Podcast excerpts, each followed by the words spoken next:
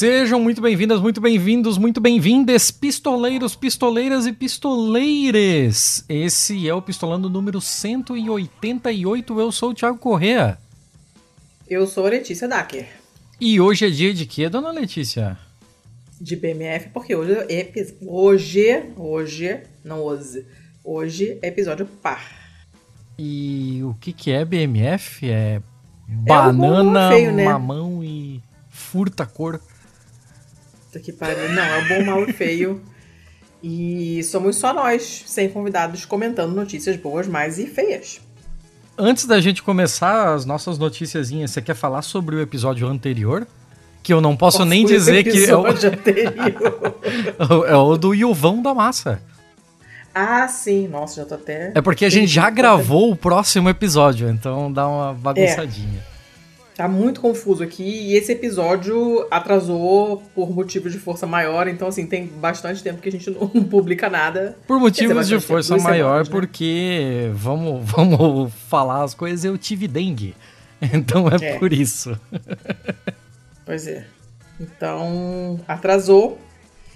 E... e, aí eu já esqueci tudo. Mas foi legal pra caramba aquele papo, rendeu. Rendeu Teve pra uma porra, galera né? agradecendo, assim. É, pessoal uma galera agradecendo. Porra, até que enfim, agora eu tenho argumento para reclamar dessa merda desse livro com todos os meus amigos que amam essa jossa. Ah, então foi um papo legal. Todo mundo falando que eu deixei todo mundo confuso por não ter apresentado o convidado no, no é, começo. É. Um monte de gente ficou completamente perdida. Desculpem, gente. Eu tava fora de mim naquele episódio. Mas foi engraçado, foi bem engraçado, porque o pessoal já tava pesquisando para ver quem era e tal. E aí, bem no momento em que o pessoal começava a realmente pesquisar, porque, pô, o que, que esse cara tá falando? Aí eu falo para ele se apresentar. Ah, é, a é, gente faz isso há cinco anos e não aprende, incrível. Uh, cinco anos já, cara? Vai fazer. Caraca. É. Uh, Dona Letícia? Oi. E tem comentários sobre o próximo episódio, não, né? Eu já até esqueci o que, que é. Ah, você tá de sacanagem. Não, esse eu não posso falar. Se eu falar, você não, tem que cortar. Não, pode falar. Shhh, não vai falar nada. Quieta aí. Mas você sabe qual é. Eu sei qual é, mas eu não vou falar. Ok. Não se faça de vítima. Vítima? Não tem vítima nenhuma, eu só não vou falar. ok. Eu? Ok, ok. Ah. É, vamos, vamos seguir aqui então? Você já falou Bora, o que, né? que é né? BMF. É. A gente já falou sobre episódios anteriores, já pediu desculpa pelo atraso. Tive dengue, é isso aí. E então vamos lá, vamos começar. É, começamos sempre pelas notícias boas. Você tem quantas? Eu tenho dois bons. Ah, dois bons. Dois eu bons é aceitável. Me contive, me contive. Eu também tenho dois bons. Então eu acho que a gente vai. Ótimo. É, a gente vai num, num bom termo, então. Você então tá. se importa em começar? É, let's começar então. Essa aqui é uma notícia que a Fernanda Bimbati me mandou. Um beijo pra Fernanda. É do aquele site do Smithsonian, não é a primeira vez que eu trago coisas dele, deles aqui. Uhum. E agora do finzinho de março, do dia 24 de março mais especificamente. Uh, e fala de cientistas que ensinaram papagaios a fazer videochamadas com os colegas com os colegas, colegas, os colegas outros papagaios. papagaios. É, pois é. Por quê, né? Hum. Assim, eu tô de saco cheio de Zoom desde a primeira vez que eu usei Zoom. Eu não aguento esse negócio. Eu detesto videochamada. Detesto, detesto videochamada. Mas precisamos admitir que é uma maneira de manter contato com as pessoas, certo? Eu hoje mesmo falei com a minha mãe por videochamada. Uh, fiz algumas aulas, a gente faz live do Pistolendo é, é, com vídeo de chamada, né, e tal. Eu fujo sempre que eu posso, porque eu realmente não gosto, mas ela tá lá, rolando, né. É uma maneira de você manter contato com pessoas que você não conseguiria ver por motivos geográficos, pandêmicos, o que quer que seja. Nesse caso, o problema é que é, papagaios no habitat selvagem, eles são animais gregários, eles voam sempre em bando, né? Mas, quando são mantidos como animais domésticos, inclusive que eu acho um grande erro, mas essa sou eu, não quero entrar na temática, na polêmica do ibama, da capivara e do papagaio, eu não, não tô com vontade disso agora, não tenho forças. Okay. Mas são animais que ficam solitários e entediados. Né? E a gente, quando a gente tá sozinho, quando a gente tá no meio da pandemia, quando a gente tá com saudade de alguém que a gente não consegue encontrar, a gente faz uma videochamadinha lá e tal, não sei o que, né? Mas os papagaios também fizeram uso desse, desse dispositivo e deu super certo. E isso começou com pesquisadores da Universidade Northeastern, a Universidade de Glasgow e o MIT. Eles fizeram uma, uma um artigo que saiu numa revista que, que nome enorme não vou falar, que não importa. Né? E como, como papagaios. Papagaios são essa, essa família toda de bicho, né? Oi. Você tá Oi. com bastante eco agora. Não sei se mudou. Caralho, não mexi em nada. Não, não. Por que, que ele fica coando, filho da puta? Não sei o que fazer. Vê se melhorou. Melhorou, melhorou um pouco. alguma coisa? Mudou? Melhorou diminuiu? um pouco. Melhorou um pouco. Ah. Tá, eu, é, eu pensei que era no jeito que você estava posicionada e tal, porque no não, começo eu não tinha não. ouvido tanto, aí agora aumentou um pouco. Não, quietinho, posição de sempre. Tá. Uh, então, esses papagaios e essa família, grande família desses papagaios e tal, né? são animais super inteligentes, né? E eles. É, são, é fácil de ensinar coisas a eles e tal, né? Então os pesquisadores começaram a ver. Vamos ver se dá certo, se funciona para eles se sentirem menos solitários e tal, né? Já que eles, no, ambiente selvagem, vivem em grupos grandes, né? São animais realmente sociais e eles podem, estando isolados, desenvolver problemas psicológicos e, inclusive, podem a se autolesionar né? Como, tipo, arrancando as penas, as próprias penas. Eu tenho certeza que vocês já viram algum vídeo é, de resgate de bicho que era maltratado porque de repente estava em casa, numa gaiola mínima, sozinha, sozinho, e com estresse ele ficava arrancando as próprias penas e a pena depois não, não nasce mais, o bicho fica pelado pro resto da vida. Né? Então, tipo, sabe-se que são animais que ficam estressados e o estresse dá problemas psicológicos. Blá, blá. Então eles falavam, tá, vamos, vamos ver o que que dá isso aqui, né? Porque papagaio sozinho é papagaio infeliz. Vamos ver se a gente pega esses 20 milhões de pássaros que são mantidos como animais domésticos nos Estados Unidos. Só nos Estados milhões, Unidos. Né? Só nos Estados Unidos. Vamos ver se a gente consegue botar esses bichos para falar uns com os outros. E aí eles recrutaram os voluntários lá de um programa de treinamento online para donos de papagaio e, e falaram: tá, vamos lá. Nas, durante as primeiras duas semanas do estudo, vocês vão ensinar os pássaros de vocês a tocar um sininho e depois a tocar a imagem de um outro papagaio, né, a foto de um outro papagaio na tela de um tablet e isso vai iniciar a videochamada. Os caras, beleza, hum. vamos fazer isso. Aí, ele, nessa fase inicial, né, os pássaros que participaram fizeram 212 videochamadas, sempre com os donos monitorando todo o comportamento, anotando tudo direitinho para ver se não estavam ficando mais, mais nervosos ainda e tal. E a chamada terminava assim que os pássaros paravam de prestar atenção à tela. E de qualquer maneira, a duração máxima das chamadas era de 5 minutos. Hum.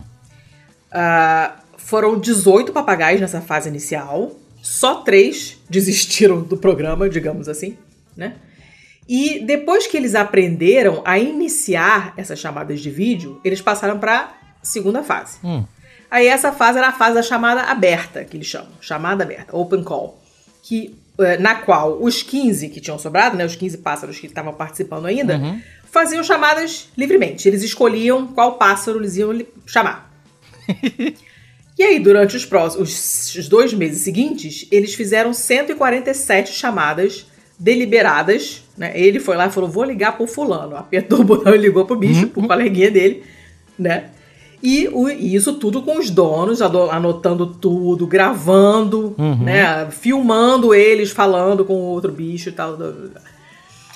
O que se descobriu foi que eles aproveitaram a oportunidade para chamar, para ligar para uns aos outros. E normalmente eles ficavam até o período máximo. Eles aproveitavam todos os cinco minutos permitidos para chamadas. Uhum.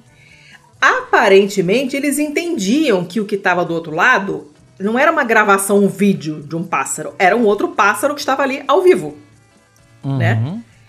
Inclusive, alguns aprenderam coisas novas com seus companheiros através dessas videochamadas, tipo voar, Caralho. forragear.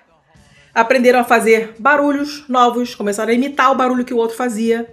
Olha, olha o nível, cara. E aí uma coautora do estudo falou assim, cara, eu fiquei muito surpresa com a quantidade de comportamentos diferentes que a gente observou, né? E alguns começavam a cantar, outros ficavam assim de cabeça para baixo, é, brincando, os outros pegavam um brinquedo e mostravam pro outro. olha, olha isso, olha isso. Teve um que chegou perto e ficou, um que falava, né? Um desses papagaios, nem, nem todo papagaio fala, mas é um desses que falavam, chegou perto da, tela e ficou, ô, oh, vem cá, vem cá, falando pra tela. Caramba! Muito, muito doido. E aí eles criaram, assim, amizade, né? E, e os, os pesquisadores mediram é, a intensidade dessa, dessa amizade através da frequência com a qual eles escolhiam chamar o mesmo indivíduo. Se o papagaio João liga para o papagaio Roberto mais vezes do que ele liga para o papagaio Paulo, é, claramente ele gosta mais do Roberto, então eles são mais amiguinhos, né? Uhum. E os, os papagaios que iniciaram mais videochamadas também recebiam mais chamadas. O eles que sugere uma dinâmica uma dinâmica de reciprocidade muito semelhante a como os humanos socializam. Hum. Né? E, além disso, obviamente, o experimento também é, fez com que os, os, papagaios e os humanos se, se aproximassem, né? De, de, ambos os lados da tela. Então, alguns pássaros até, tipo, fizeram amizade, digamos assim, entre aspas, com os donos dos coleguinhas, né? Para os quais eles estavam ligando. Uhum. Uh, e claro que essas videochamadas não, não são capazes de substituir as interações sociais que normalmente ocorreriam na, na, na, né, no, ambiente, no ambiente selvagem. Mas pode ser que seja uma opção viável para melhorar as vidas desses bichos que já estão em catividade. Em cativeiro. Catividade é italiano. Em cativeiro. E eh, também pode ser benéfico para pássaros que não podem interagir pessoalmente. De repente tem uma doença, ele, ele dá um exemplo aqui é, que papagaios são muito suscetíveis a uma doença mortal que se chama ganglioneurite aviária hum. uh, e que por isso pode ser perigoso é, é, fazer tipo encontros de papagaios para eles brincarem pessoalmente, né? Então deixa ficar por vídeo que pelo menos eles não um não contaminam o outro. E, uh, claro que também não é para qualquer dono de papagaio, né? Eles fizeram um estudo só com, com, com os tutores já com uma certa experiência, que tinham tempo e energia para poder é, manter, vigiar sempre os pássaros quando estavam né, fazendo essas chamadas, anotar os, o comportamento e, e o primeiro sinal de medo, de agressão, de desinteresse, eles, tá, cortavam a chamada. Então, assim, não, não dá para simplesmente largar eles lá, né, nem criança. Toma aí você com o tablet liga pro seu amiguinho. Não dá, né? E eles tinham que ficar sempre sob supervisão. Então, não é qualquer dono de papagaio que, que pôde participar. Uh, mas eu achei muito maneiro isso. Muito legal. Muito legal mesmo. E não, não muito legal porque, ah, que bom pro papagaio, mas principalmente pra gente descobrir como é que é. é como é que é a cultura desses bichos. Que a gente, quando fala de, de cultura animal, é, tem, uma, tem uma polêmica com o uso desse nome, da palavra cultura e tal. Mas, cara, você. Um papagaio aprender um outro som que ele nunca fez com um papagaio com o qual ele está falando via videochamada, para mim é uma parada surreal, assim, é muito maneiro. Sim, muito legal. Muito, muito legal. Eu fiquei muito embasbacada com esse estudo, assim, achei muito, muito bacana. Tá, deixa eu te perguntar uma ah, coisa. Ah. Você falou ali que é, os papagaios eles entendiam que do outro lado não era uma gravação, que era algo ao vivo uhum. e tal. Uhum. E como? É, assim, tipo, como que a gente consegue saber se o papagaio entende aquilo como algo ao vivo Eles não gravação? explicam, tanto que eles falam, aparentemente eles entendiam. Ah. Porque, tipo, para mim, na real, parece ser muito mais factível o oposto ele ver uma gravação e achar que é ao vivo, né? Ah, eu não sei. Eles não explicam isso. Eles só falam que aparentemente eles entendiam que era um outro pássaro ao vivo. Ok, ok. Não, não sei qual foi o tipo de comportamento que eles mediram para chegar a essa conclusão, porque o artigo não fala. Mas eu achei fantástico. Talvez pelo, pelo, pelo, pelo bate-volta, né? Tipo, se eu, eu faço um barulho e você responde e você aprende, replica aquele barulho que, que eu não tinha ouvido antes, eu faço uma coisa e você faz igual, não é, uma, não é um, um vídeo, né? É um uhum. outro bicho de verdade que tá lá naquela hora fazendo as coisas comigo, né? Uhum. Não sei. Eu achei muito maneiro esse estudo. Muito, muito, muito. É só isso. Mas eu acho enorme. Ah, curioso. Muito legal. Curioso. O tipo de coisa que eu jamais imaginaria ler, sabe? Uhum. E aí tem a, tem a fotinho do, do passarinho lá, é, branquinho, bonitinho, falando com a cara, o bico colado assim no, no, na tela, falando com outro coleguinha. Muito maneiro, muito legal. Achei muito fofinho. Quanto, e era só isso. Quanto tempo até eles abrirem o stream e ficar, fala galerinha, clica Nossa no sininho. Senhora, não dá ideia não. Olha a pilha errada. Acabei. beleza, beleza. Eu vou aqui com uma do Correio Brasiliense, do hum. dia 7 de abril de 2023. E como a, a gente segue aqui na nossa sina, né? De que tudo que nos dá alegria vem da, dos cadernos de ciência, o resto é tudo é. sempre foda. Mas olha só que curioso. Curioso, pero não muito, mas vamos lá. Cientistas descobrem fortes evidências do uso de drogas na pré-história. E ah. é, é, ouçam bem o que eu tô falando, pré-história, não pré-escola. porque eu fiz essa confusão. ok. Uh, vamos lá. Em três amostras de cabelo, os pesquisadores detectaram atropina, escopolamina e efedrina. As duas primeiras são substâncias encontradas naturalmente na família das plantas belladonna, conhecidas por provocar alucinações, alterar a uhum. percepção sensorial e acarretar desorganização comportamental.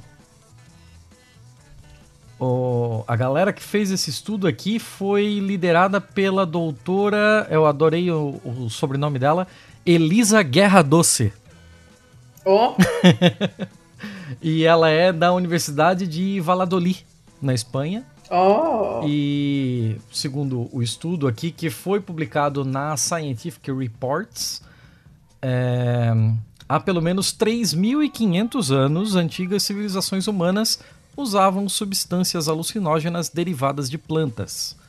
Segundo os autores do artigo, é, estudos anteriores averiguaram a existência do uso de drogas durante a pré-história na Europa. Contudo, as descobertas foram baseadas em evidências indiretas, como, por exemplo, a detecção de alcaloides do ópio em recipientes e a presença de hum. resto de plantas psicoativas em situações rituais, né? Além do aparecimento delas em representações artísticas mesmo. É, a nova publicação traz uma, uma, evidência direta do uso pelo do, do, uso pelos seres humanos mesmo, né? Como tem é, resquício no cabelo. Ah. Cadê, cadê, cadê? o pessoal do Correio Brasiliense falou aqui que a equipe chegou ao flagrante analisando amostras de cabelo. Porra. Pegaram em flagrante. Um flagrante de 3.500 anos depois, mas tudo bem. o grupo encontrou mechas antigas na caverna de Es... Nossa, Escarrites, em Menorca. É, esses nomes aqui provavelmente devem ser basco ou catalão ou algo fodido pra caralho. É... E estima-se que o local foi ocupado pela primeira vez há cerca de 3.600 anos. Em seu interior há uma câmara que continuou sendo usada como espaço funerário até aproximadamente 2.800 anos atrás, onde se sugere que mais de 200 indivíduos ao longo desse período foram enterrados ali. Então, imagina a quantidade de coisa que você deve ter ali para estudar, né? Nossa, Nossa senhora. É a Disney do arqueólogo, né? uh, é, os corpos eram de diferentes faixas etárias, tinha de tudo que é idade, exceto fetos, o que mostra hum. que nenhuma grávida foi enterrada no lugar. Uh, ou então. Não... Ah, tá, tá. Ok. A análise dos ossos e cálculos paleodemográficos é, levou a equipe a concluir que se tratava de membros intimamente relacionados e que faziam parte de um mesmo círculo social. Em três amostras de cabelo, os pesquisadores detectaram atropina, escopolamina, efedrina, É, as duas primeiras lá na, na tal da Belladonna, né? E a efedrina, Sim. por sua vez, é um estimulante derivado de algumas espécies de arbustos e pinheiros e pode aumentar a excitação, o estado de alerta, reduzir a fadiga e melhorar a concentração e suprimir a fome. Caraca! Biotônico fontora, praticamente. É, eu chamaria de cocaína, mas tudo bem. É... eu não posso opinar. é, vamos lá. Segundo os autores, a presença dessas substâncias pode justificar com, pode se justificar, né, com o consumo de algumas plantas de beladona, como mandrágora, castanheiro do diabo e o pinheiro comum.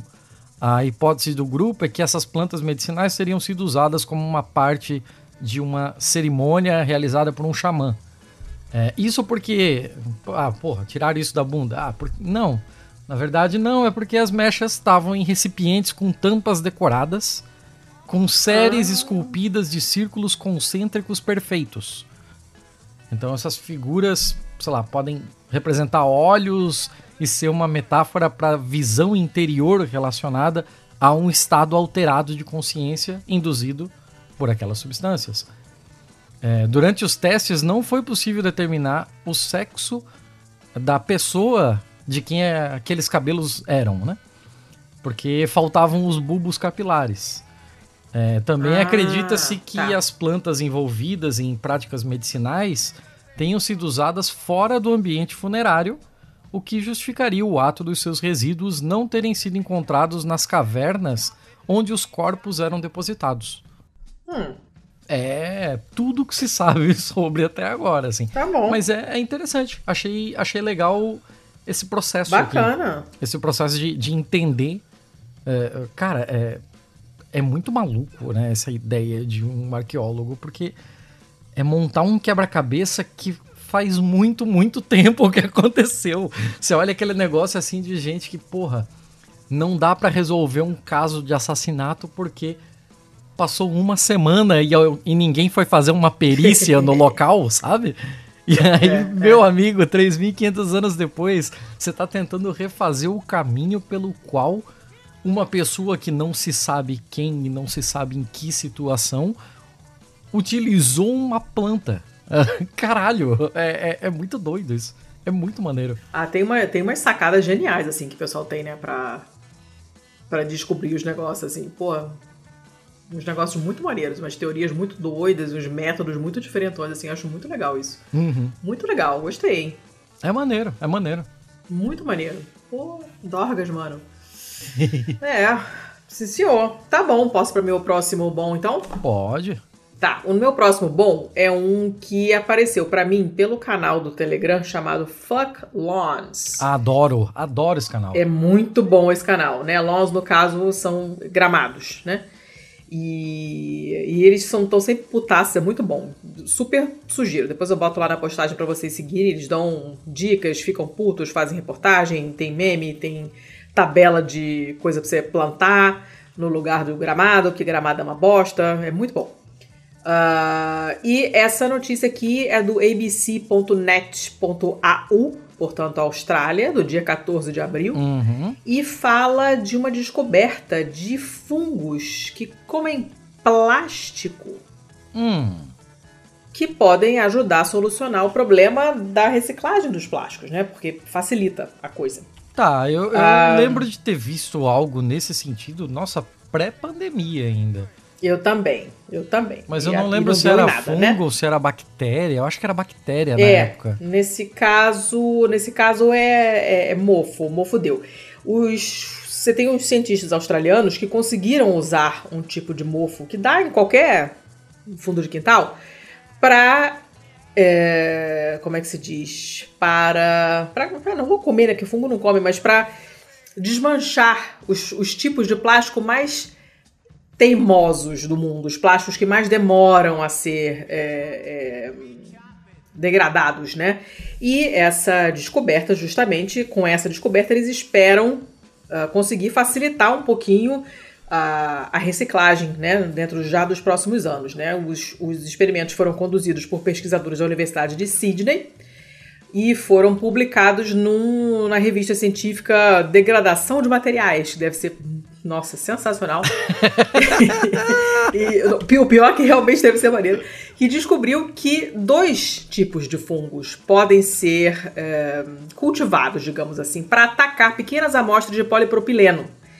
Que é o que se usa para fazer isopor, para fazer aquele filme plástico, uhum. né? É aquele plástico que é, é, muito ruim de degradar e muito ruim de reciclar. Ninguém quer filme plástico, porque você não recicla aquilo.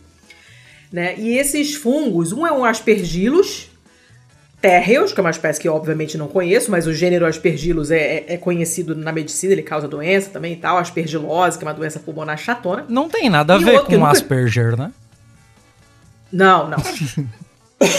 não, nada a ver. O outro Asperger acho que é um sobrenome. Ok.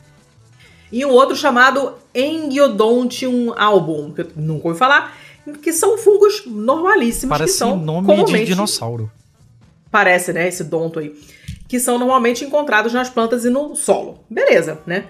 Em 90 dias, esses fungos conseguiram degradar 27% do plástico que foi testado.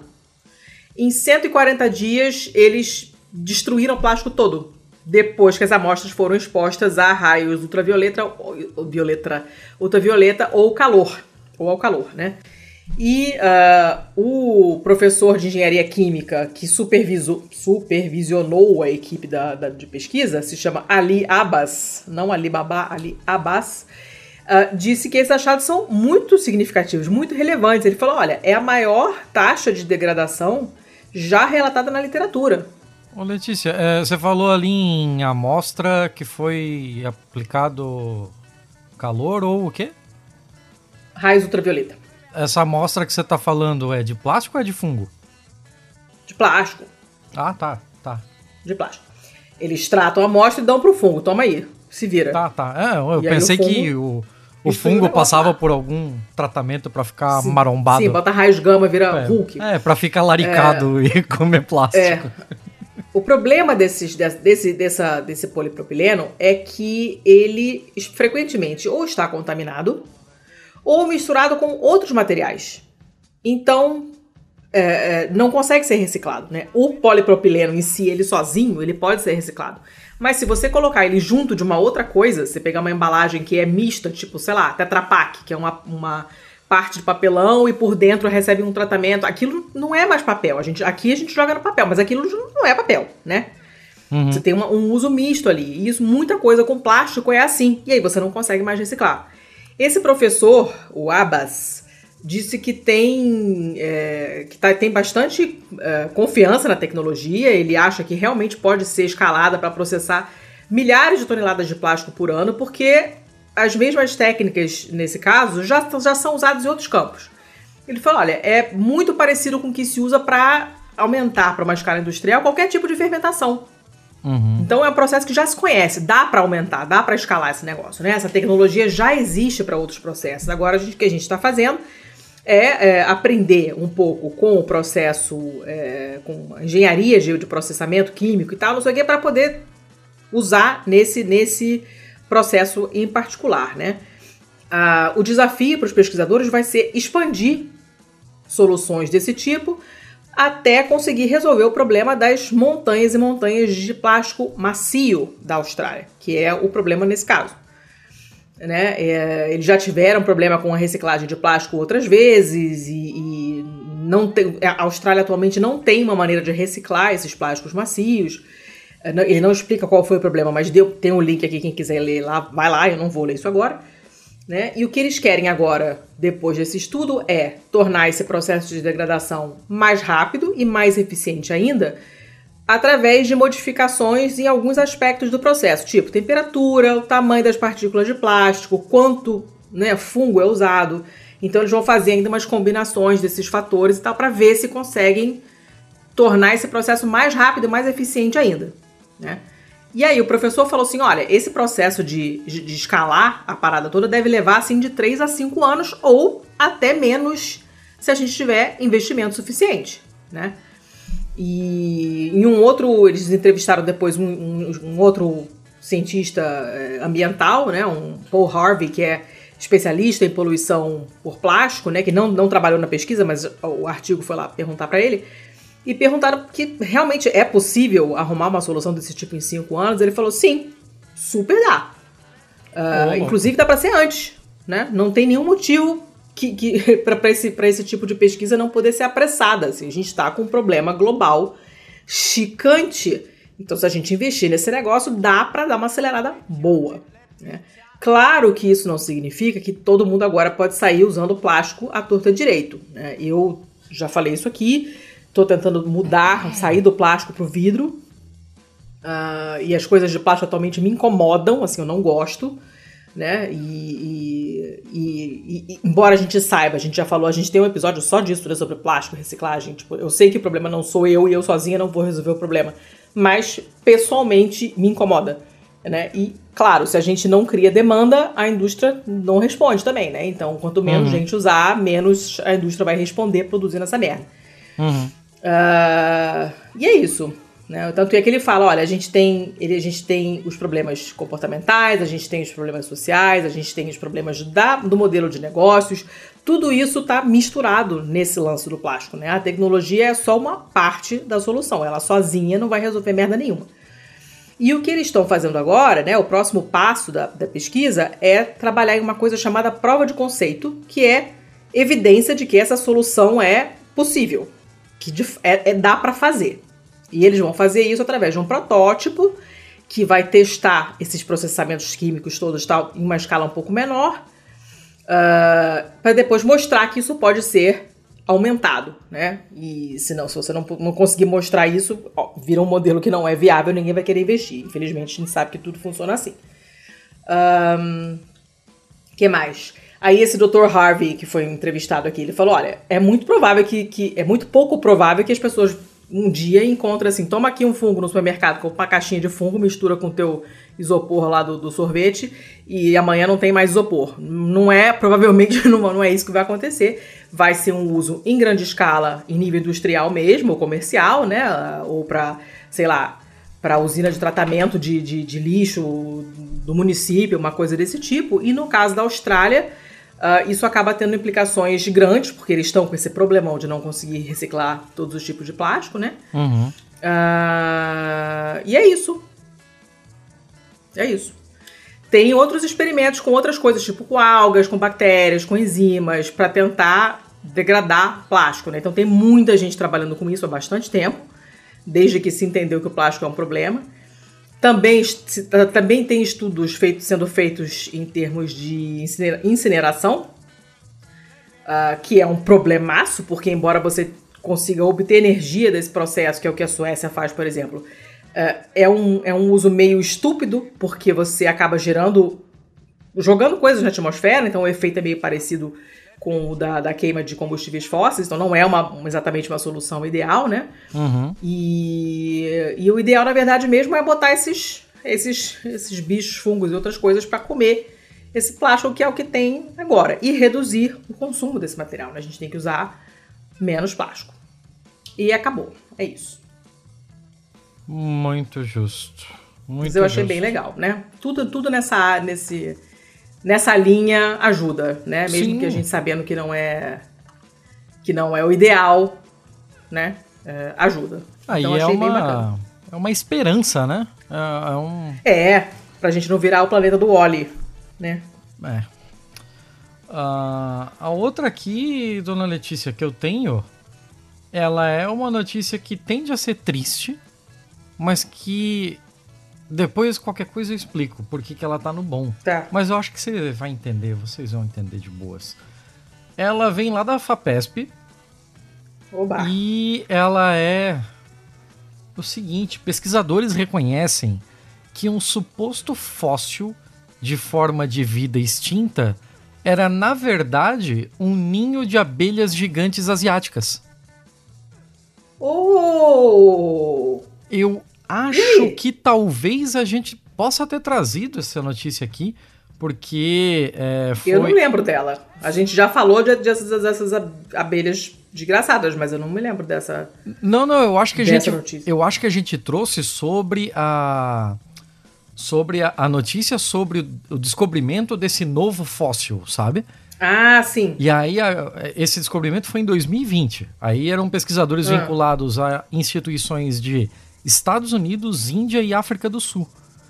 E eles publicaram um artigo na Gondwana Research anunciando a descoberta de um raro registro fóssil de Dickinsonia tenuis. Ai, que nome maneiro. Que, que era um ser primitivo e achatado e ovalado, que habitou a região onde hoje é China, Rússia, Ucrânia e Austrália, por volta hum. de 550 milhões de anos atrás. Aí o material estava estampado em uma rocha que foi, e foi encontrado no teto de uma caverna no sítio arqueológico de Bimbetka, Bimbetka Rock Shelters, em Bhopal, Índia. É, de acordo com os autores, o achado confirmaria que o supercontinente Gondwana, que, que agrupava ali América do Sul, África, sim, sim. Madagascar, Índia, Oceania e Antártica, toda essa turma aí. Eu sempre fico confuso entre Antártica e Antártida, mas tá é, se formou há cerca de 550 milhões de anos e indicaria que esse Dickinsonia tenuis é, teria habitado latitudes temperadas e subtropicais. Só que daí veio a surpresa, né? Era um erro científico. Saiu um outro artigo publicado em fevereiro na mesma Gondwana Research até como uma forma de errata, né? Nada mais justo do que uhum. sair no uhum. mesmo lugar. É, depois de visitarem a caverna no final do ano passado e estudarem o registro por meio de técnicas como espectro, é, espectroscopia Raman e difração de raios-x, é, pesquisadores das universidades de Flórida e Rajastão concluíram que o material é, na verdade, uma colmeia moderna de abelhas gigantes asiáticas, que é, a, que é a Apis dorsata, que havia se agregado à superfície da rocha fraturada, e aí a colmeia dela estampou aquela, aquele padrão que eles estavam vendo. Deu origem a essa, que loucura, essa cara. imagem ali. o trabalho apontou semelhanças estruturais entre a suposta Dickinson tenuis e os estoques de mel e pólen em ninhos de abelhas deteriorados é, muito mais recentes, né? Aí a velocidade da uhum. degradação do registro em apenas dois anos, que é algo completamente incomum para um fóssil, já era um indicador de que ele não estava realmente gravado na pedra. Hum. Aí os autores do paper original admitiram o engano. É, abro aspas aqui, é raro, mas essencial que os cientistas admitam seus erros quando novas evidências são descobertas, disse em um comunicado o geólogo e paleontólogo australiano Gregory Retalak, que é o pesquisador da Universidade do Oregon, que é, era um, é, ele era um dos principais autores do artigo de 2020. Então, assim, é triste porque a gente parecia que tinha achado um elo legal ali para falar sobre é. É, a época mais aproximada da separação dos continentes e tal. Mas ao mesmo tempo é muito, muito, muito legal você ver a ciência evoluindo de verdade, assim, né? Tipo, a Exato, gente sempre é. ouve Na frente as... da nossa salada. É, a gente sempre ouve as histórias de, das pessoas que descobriram aquelas coisas que simplesmente foram uma quebra de paradigma, né? Aquele negócio que mudou para valer o jogo. Mas a gente não costuma ouvir sobre todas as pessoas que falharam ao longo do caminho, mas que deixaram várias pistas ali, deixaram os seus é, farelos de pão no caminho para que os que viessem depois chegassem a um resultado melhor, né? Então é muito legal ver isso acontecendo, ver a retratação, ver a humildade do, do geólogo do artigo 2020, admitindo o erro e dizendo, ó, oh, que bom, que bom que conseguiram é, mais evidências e tal. É, porra, para mim isso daqui é um bom. Eu também achei interessante. Não, não, imediatamente, assim, logo de cara, não, não sei se eu classificaria como um bom, mas dadas essas ponderações, sim, acho que se encaixa. Boa. Acabamos os bons. Ok. Uh, quantos maus temos aí? Uh, um só. Só escolhi um. Eita porra. Então, então deixa eu começar, né? Vai. Então deixa eu começar que eu tenho mais. Fazer o quê? Uh, eu vou começar com uma bem rápida da Nova Zelândia. É, ela é da Kelly eu não sei como, de, como, como é que se pronuncia um sobrenome que o sobrenome é apenas NG. Ah, não sei também não. Kellys. Não sei. Deve ser vietnamita. Eu imagino que seja, é. é. Mas, cara, que loucura, né? É, não faço a menor ideia do que fazer sobre isso. Mas vamos lá. Um, a notícia má vem da BBC News, dessa pessoa de sobrenome impronunciável, do dia 19 de abril de 2023. E que peninha! Acabou-se uma competição para crianças na Nova Zelândia. Hum, como assim? Que a, tipo de competição? A competição em, em questão aqui era uma competição de caça de gatos ferais. Para crianças. Para crianças. Para crianças, é, é, é importante. Por, é por bom quê? deixar isso bem claro. Por que foi cancelada? Você quer saber? Não, por que, que existia essa desgraça? por que será quem que, que inventou essa merda? De quem então, é a ideia de Jerico?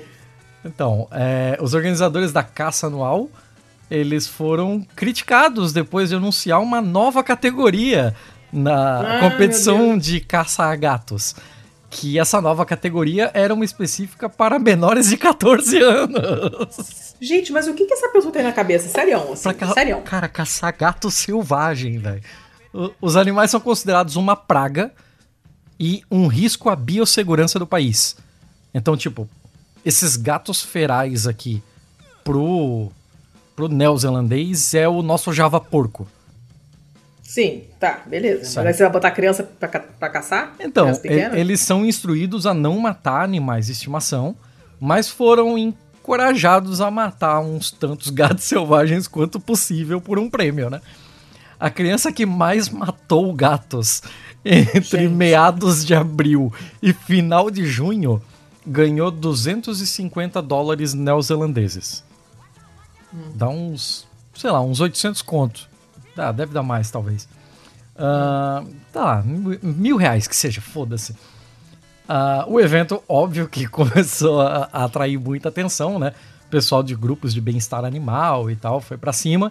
Aí na terça-feira, a Sociedade para a Prevenção da Crueldade contra os Animais da Nova Zelândia disse estar aliviada porque a categoria infantil que envolvia atirar em gatos selvagens não iria adiante. Um representante argumentou que as crianças, junto com os adultos, não seriam capazes de diferenciar entre um gato domesticado e um selvagem, né?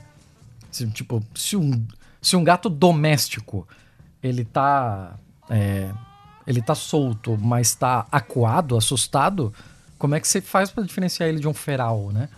É, é. é bem complicado. Arriscado, né? Uhum. Melhor não, digamos assim. Ah, pá, pá, pá abro aspas aqui, devemos, devemos ensinar aos nossos tamariki, é, que provavelmente é uma palavra maori para crianças, né? É, hum. Empatia em relação aos animais, não dando a eles as ferramentas para matá-los, disse um porta-voz da instituição, né? É, o evento foi anunciado como parte de uma campanha de arrecadação de fundos em junho para uma escola local em North Canterbury, na Ilha Sul uma área amplamente rural da Nova Zelândia, onde a caça é um. É um.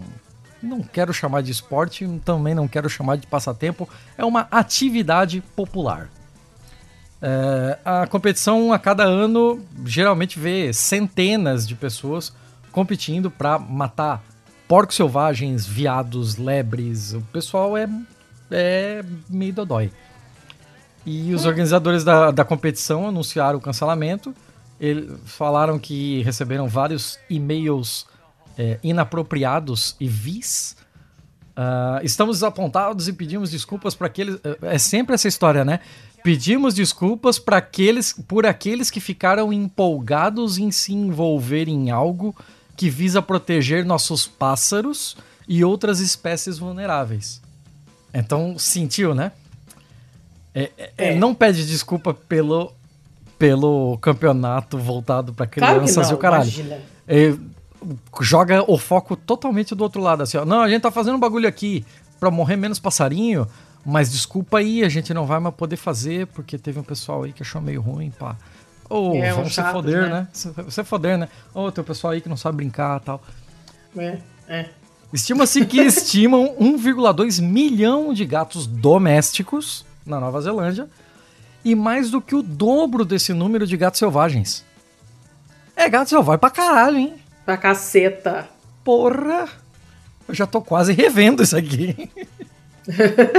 é, as medidas para controlar essa última população é, são objeto de debate e um debate bem acalorado na Nova Zelândia, né?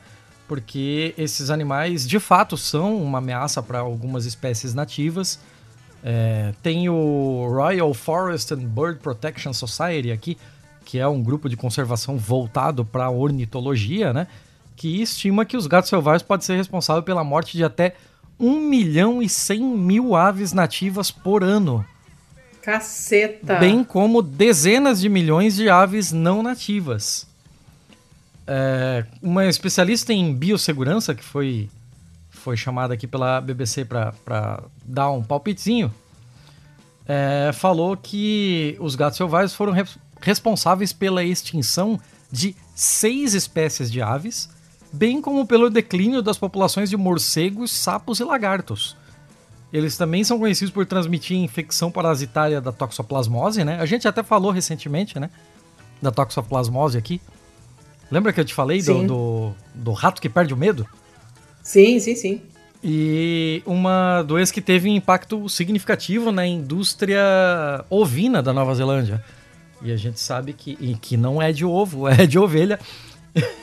e a gente sabe que esse negócio de, de produção ovina é, é muito. É uma das principais forças da economia neozelandesa, né? Sim, sim. Ah, o Dr. Black aqui também disse que, como os gatos selvagens não são oficialmente classificados como pragas em Canterbury, não há medidas nem para controlá-los nem monitorá-los. Então ficou por isso aí mesmo. A galera vai sair pra atirar feito filhos da puta em tudo que é gato que vê na frente, mas as crianças não. Cara, aí, esse negócio é complicado, né? Porque é. esses bichos que não deveriam estar lá e são realmente pragas, é, é um negócio complicado, né? uhum. né? Gato, gato normal, gato doméstico, já não deveria sair de casa, inclusive porque come pássaros e pequenos roedores. Ele, ele, os gatos eles afetam a, a, o resto da fauna, né? Sim. Um gato doméstico já não deveria estar na rua. Um. Imagina o feral. Dois. Só que, cara, você precisa colocar criança para fazer isso? Sério? Sério? Tipo, né? Não precisa, né? É, eu não faço a menor ideia de como é que funciona as regras de controle de armas e tal da Nova Zelândia, mas imagino que elas sejam bastante restritivas, assim. Hum, cara, é muito estranho essa notícia sob vários pontos de vista. E um deles é, cara, são crianças de 14 anos atirando. É muito pequeno, cara. Menor, né? Porque a categoria era, era abaixo de 14. É, era né? até 14, né? É que de 14 é, a 18 é. é a teen, né? Essa daqui é a categoria infantil mesmo. É, meu filho. Que merda, hein? Sei nem o que dizer. É. Tá, então vou pro meu. Posso fazer mais um? Mal. Eu tenho um só. É por isso mesmo. Aí você tem outro depois, ou você vai fazer três? Eu pensei em fazer três. Não, faz dois. Hum. Guarda pra esse um pra outro. Tá. Tá. Faz dois, faz dois. Tá. Tá. Ó, então, eu vou. Eu vou. Meu mal ele, é uma notícia, ela é muito estranha. Talvez ela devesse estar no feio, mas eu não sei direito. É, é um arquivo, um arquivo aí, um artigo que saiu no The Cut. Ele tinha aparecido para mim num site italiano, mas aí era mal traduzido e tinha um paywall esquisito, tal, não sei o que. Eu fui buscar o original e achei esse aqui no site The Cut. E fala do movimento 4B das mulheres na Coreia do Sul. Hum. Isso já tinha aparecido para mim algumas vezes. Esse acho que foi o, o melhor escrito assim. E basicamente fala-se de um mundo sem homens. As mulheres do movimento 4B na Coreia do Sul não estão lutando contra o patriarcado. estão largando o patriarcado para trás completamente, largando ele lá. Foda-se você, não quer mais. E aí uh, começa com o exemplo de uma mulher chamada Yongmi, que teve uma infância muito difícil. Ela hoje é uma enfermeira de 25 anos que nasceu numa família pobre de uma cidade chamada Daegu, na Coreia do Sul, né, que é conhecida por ser uma das mais conservadoras do país, já, já viu. A mãe dela fugiu de casa quando ela era muito pequenininha para fugir do abuso que ela sofria nas mãos do marido e deixou ela e a irmã com ele e com a avó materna, né? Hum. E o estresse dentro da casa era tanto que quando ela tinha 5 anos, a irmã dela, que na época tinha 8, começou a perder o cabelo por causa de estresse. Caralho. É, conforme ela foi crescendo, ela muito compreensível, compreensivelmente acabou ficando deprimida, não sabia o que queria da vida, não tinha estabilidade financeira. Uh, na sociedade patriarcal da Coreia, na qual as mulheres normalmente devem é, ser, devem obedecer né, aos pais e devem seguir padrões de beleza muito rígidos, né? Ela se sentia sempre uma, uma vítima sempre obcecada pelas coisas que ela fazia que o pai dela considerava erradas, sempre sob a pressão de, de se manter arrumadinha para poder é, agradar os homens e tal, né? Apesar dela ter um salário baixo como uma aluna de um, salário, não, ela tinha um orçamento muito baixo, né? Enquanto ela estudava enfermagem, mas mesmo assim ela gastava um monte de dinheiro em roupa nova todo ano, gastava um monte de dinheiro em roupa vagabunda da H&M e tal usava sempre maquiagem todo santo dia, porque ela sentia vergonha de sair sem maquiagem, que as pessoas ficavam olhando e tinha essa pressão que tinha que ser bonita, nananã. Até que, passeando pelo Twitter em 2018, ela viu imagens de um protesto que estava rolando nas ruas de Seul. Porque na Coreia do Sul, onde casos de feminicídio, de revenge porn, de violência, no caso de assim, de, de, de dating, né, de encontros e tal, são muito comuns, né? É, só podia ser no Brasil mesmo, não é mesmo? É, acabou que os, é, é, é, esse protesto era porque, apesar desses números muito altos, e apesar de, de, de crimes que eram gravados, inclusive, filmados e tal, praticamente ninguém era condenado, ninguém era preso, ninguém pagava multa, não acontecia nada. Mas, por exemplo, uma mulher de 25 anos que tinha tirado uma fotografia não consensual de um modelo um modelo de nu, tá? Numa hum. escola de arte. Ela tirou essa foto sem pedir a ele, postou online e foi presa por 10 meses. E teve que passar por aconselhamento pra, de, sobre violência sexual, não sei o que, coisa que homem nenhum tem que enfrentar quando faz coisas muito piores. E no caso dessas, desse vídeo das manifestações que ela viu no Twitter, esses, essas manifestações eram uma reação a esse caso, que obviamente denunciava uma hipocrisia uh, avassaladora, né? E ela falou, pô, interessante, né? E ela ficou muito curiosa com um fato, que a muitas, não a maioria, mas muitas das mulheres que estavam protestando ali estavam raspando a cabeça na frente das câmeras. Hum. Ela achou um negócio esquisito, aí começou a seguir mais contas feministas no Twitter e tal, e começou a entender que isso era um ato público de rejeição das expectativas estéticas impostas sobre as mulheres coreanas, é, que inclusive fizeram com que a Coreia do Sul fosse um líder mundial em cirurgia plástica e em produtos de maquiagem, de beleza, né, então. E ela começou a perceber, olha, cara, homem não faz nada disso. Homem não tem que estar tá sempre comprando roupa nova, não tem que estar tá usando maquiagem. Vai todo mundo a merda. E ela foi e raspou a cabeça dela. Parou de usar maquiagem, Uh, e aí entrou nesse movimento chamado Escape the Corset, né? Que é tipo fugir do. escapar do. do, uhum. do como é que se chama aquilo, meu Deus? Não é, não é corset, tem um outro nome aqui. Corpete. Eu já esqueci. Corpete, é. Uh, que ganhou popularidade pela primeira vez em 2018, né? E isso significa simplesmente que as mulheres coreanas simplesmente uh, largavam esses padrões de beleza impostos pela sociedade de maneira assim pública cortando o cabelo muito curto e parando de usar maquiagem. Aí uh, ela foi indo cada vez mais, né? Sempre afundando mais nesse mundo do, do feminismo, não sei o quê, e chegou a esse 4B, que é um movimento que é menor, mas que está crescendo entre as mulheres coreanas, e que é, esse nome 4B vem de quatro palavras que começam com bi. Bi quer dizer não em coreano. Então, o primeiro não é bihon, que é a recusa a, a rejeição ao casamento heterossexual. Uhum. Depois você tem Bichul San, claro, eu não sei pronunciar nada disso, né, gente? Vocês já sabem. Bichul San, que é uh, recusar ter filhos. Bionai, que é dizer não a dating, a essa cultura do, dos encontros, né? De você ter que sair com alguém e tal, não sei o quê. E bissexual, que é a rejeição, o nome é maravilhoso, né? Bissexual, que é a rejeição das relações sexuais heterossexuais.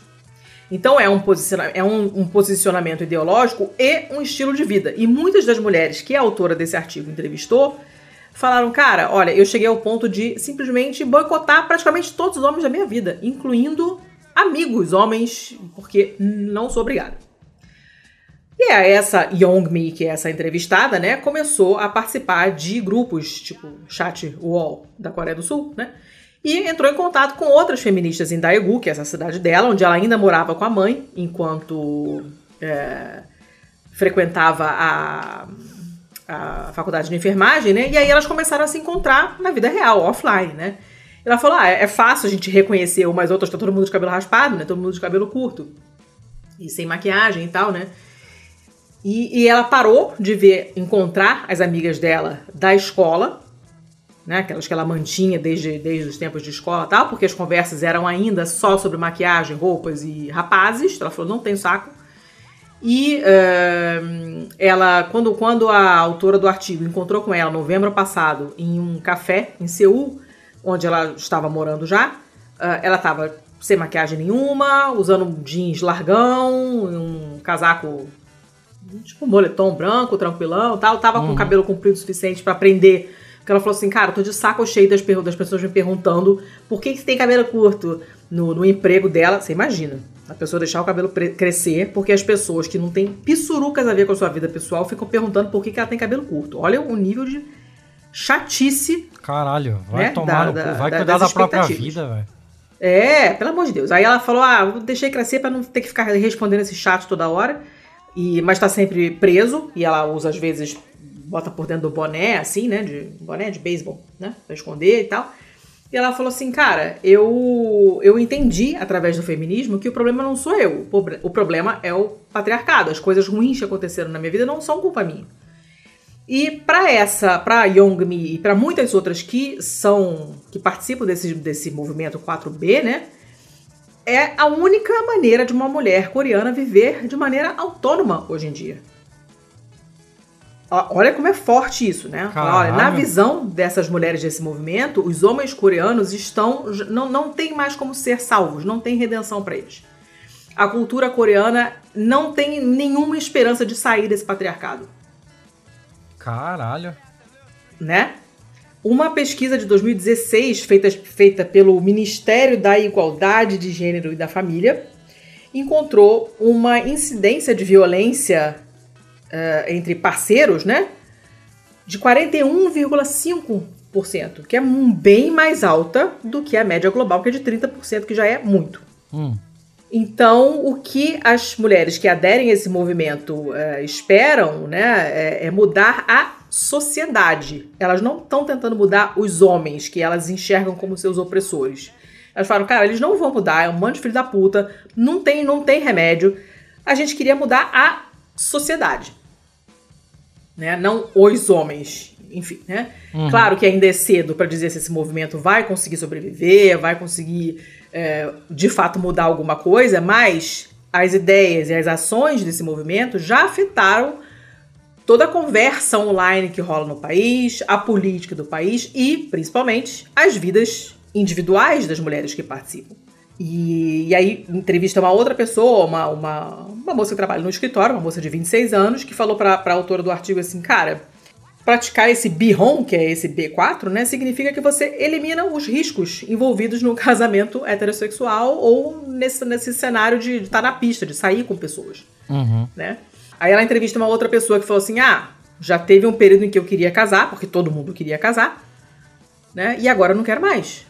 Né? Ela falou assim, olha, eu eu sou heterossexual, eu já gostei de homens no passado, mas eles queriam ser tratados como assim os reis da cocada, então fodam-se eles. Prefiro ficar sozinha. E, cara, é, é, é, uma notícia, não é uma notícia estranha, porque se por um lado é um movimento que é super compreensível e até louvável de um certo ponto de vista, é assustador que uhum. não se tenha conseguido chegar a uma solução melhor do que essa. Né? Cara, é, é surreal. É surreal. É assim, é muito, é... muito surreal. O artigo ele é bem mais longo, ele é super interessante, eu li ele todo, ele é bem interessante. Mas, como já tinha aparecido para mim algumas vezes, eu queria uma, mais uma coisa do histórico mesmo e tal. Uhum. Uh, no final eles falam, eles falam alguma coisa sobre. Uh, ah, é um movimento que nasce da raiva. E quando passa a raiva, o que, que acontece? Né? Naquelas coisas, né? Uhum. E os caras falando, ah, é exatamente igual no Brasil. É feminista porque são feias, não sei o que ah, lá. Pois é. Então, é, é, o Papa é meio que o mesmo, né? O patriarcado ali funciona mais ou menos da mesma maneira em tudo quanto é lugar. Uh, vamos ver no que, que vai dar isso. Já apareceu para mim algumas vezes esse menção a esse 4B. Eu tô bem curiosa para saber, para ver no que, que vai dar isso aí. E. Enfim, é isso aí. Era, era essa notícia. Eu não, não sabia muito bem onde botar. Mas foi no ruim porque a motivação é ruim, né? Então ah, foi pro mal. Eu, eu acho que você tá mais do que certo de botar no, no mal, porque são. são Cara, isso é muito louco, assim. Tem camadas e camadas. Isso daí é uma lasanha de coisa ruim, tá ligado? Porque é. É, você tem o fato do patriarcado ter essa merda tão grande que a gente não vai ficar aqui é, ensinando o padre a rezar missa. Vocês sabem muito bem do que eu tô falando.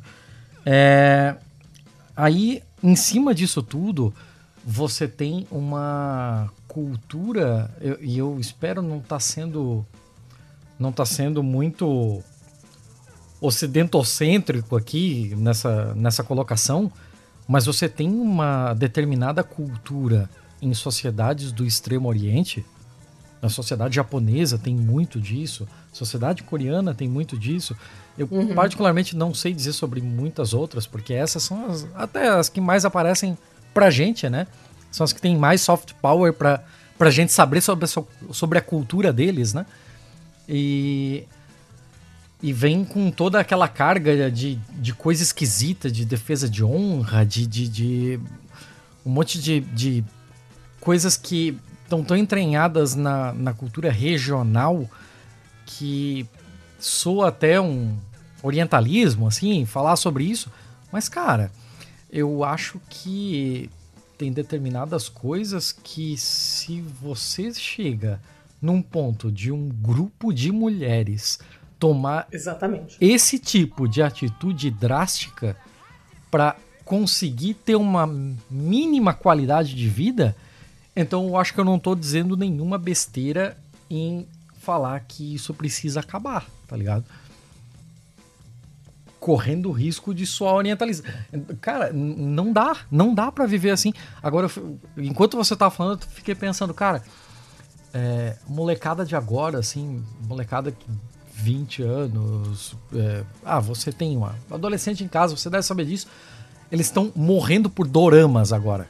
Agora parece que a moda é assistir dorama. Aqui em casa não, aqui em casa não rola não. Ah, graças a Deus. Porque parece chato pra caralho.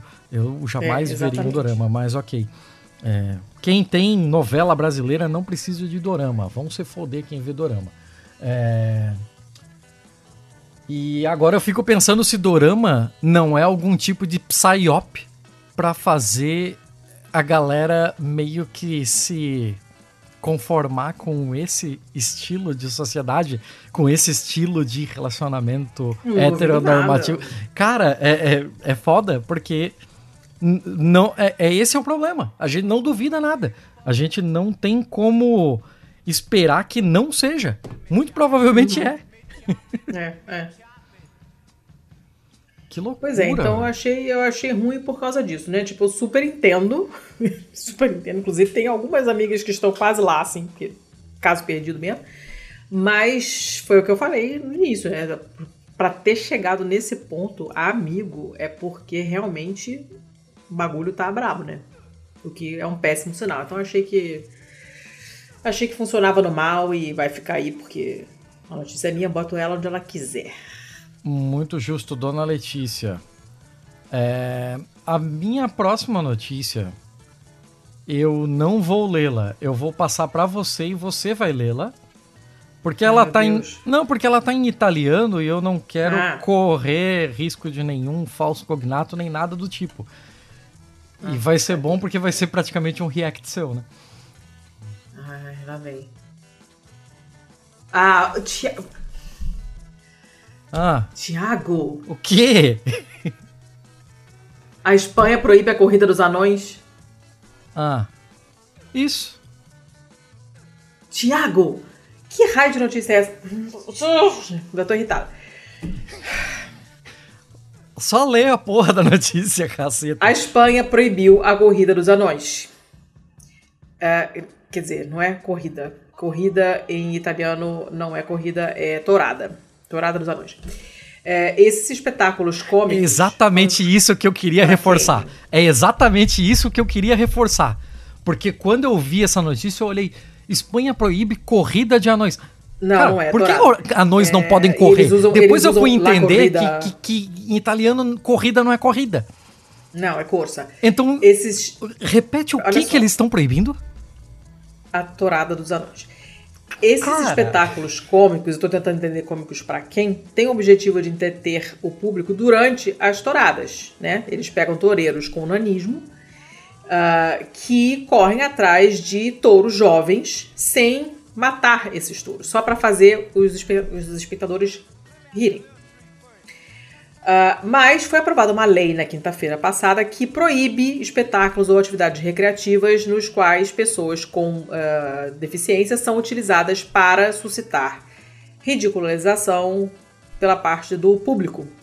A Espanha pretende, assim, garantir a conformidade às diretrizes da União Europeia sobre a discriminação das pessoas com uh, deficiência esses espetáculos difundem a ideia de que é justo, que faz sentido sacanear as pessoas diferentes, né? Declarou o Jesus Martin, que é o presidente do Comitê Real para a da Deficiência.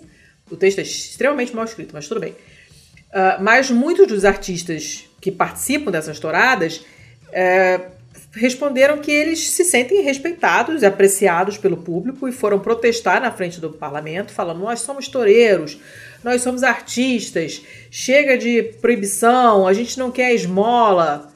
É tudo ruim. Então. Então. O fato de existir ainda, né, tourada já é muito, muito ruim. Exato. Começando por aí. Então vamos lá. A gente já tem um negócio muito ruim que é estar é. em 2023 e existem touradas. É. Já, já parte de um pressuposto péssimo. Aí, não obstante, não é não obstante, é, a Letícia sempre reclama quando eu uso não obstante Sim. nesse sentido. Mas eu não lembro o que eu quero dizer agora. Porra. Eu não sei. Ah, caralho. Aí, se já não fosse o suficiente ter touradas. Como se já não bastasse. Como, exatamente, é exatamente isso que eu queria. Era, Como se já não bastasse. Como se já não bastasse a gente ter touradas em 2023, no intervalo de um espetáculo de morte de um touro até o próximo espetáculo de morte de outro touro, você coloca pessoas com nanismo para correr atrás de bezerros e criar uma situação cômica. Isso tá errado em tantos níveis, mas tantos níveis. Mas aí chega esse pessoal do outro lado. Porque se tem espetáculos de gente com nanismo passando por esse tipo de situação, entre. Eu quero colocar aqui que é, é, situação ridícula, mas ridícula no próprio sentido de risível mesmo, né? De estar ali para causar o riso. É, se isso existe é porque tem pessoas fazendo essa função. E essas pessoas Sim. que estão fazendo essa função não querem que isso seja proibido. Olha que loucura, cara. Que, que... Eu não sei nem o que pensar. Não sei o que pensar. Eu acho que se tem a ver com Torada, tem que acabar. Ponto. É. É. Ponto. Não interessa, não interessa quem tá, não interessa. Nada. Não interessa. É, é pra acabar e ponto. Exato, exato. Esse é, o, esse é aquele tipo de ponto que faz a gente começar a pensar sobre, ok, é aqui onde eu traço a linha no chão do identitarismo. É, eu, eu nesse momento aqui eu acho que eu me permito causar esse tipo de prejuízo às pessoas com nanismo que trabalham nesse tipo de atividade, porque o meu fim lá no futuro é que essa atividade por completo deixe de existir. Exato.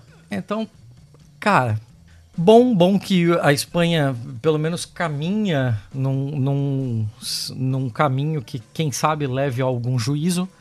É, que pena que parece que vai levar tanto tempo para isso, porque é. a, a, a, Torada é um, é um espetáculo incrivelmente grande lá ainda, né? Ainda é. Hum. Ainda tem os seus adeptos. Até Portugal ainda tem os seus adeptos. Sim. Que fazem um barulho do caralho, a França inclusive. Tem. É, a França Até também a França tem. tem. Uhum. E, cara, mas, mas o que me pegou e o, o sentido de eu passar para você a notícia é por conta desse Corrida de Inani que eu olhei. Pô. É, não, eu tô falando em português e, e, e lendo na outra, chega na hora sai tudo errado. É, é torada, torada, torada. Que merda. Grande, grande merda. Um grande, grande merda. Chega, não quero mais mal, não. Já deu por hoje. Ok. Essa daqui, quero inclusive, feio. tinha mó cara de feia, mas. Mas assim. Tinha que ir pro mal. Tinha que ir pro mal. É, ela é muito ruim, né? Uhum. Ela é muito ruim.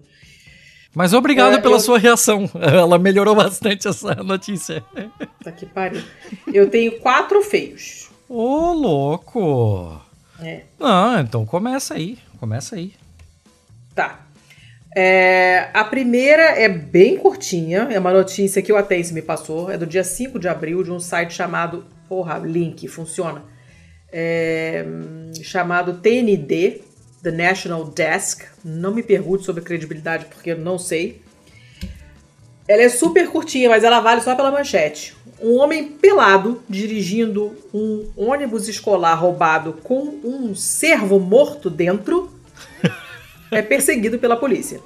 Um cervo? É. Tá. Aquele ônibus amarelinho mesmo, aquele do filme, de filme, né?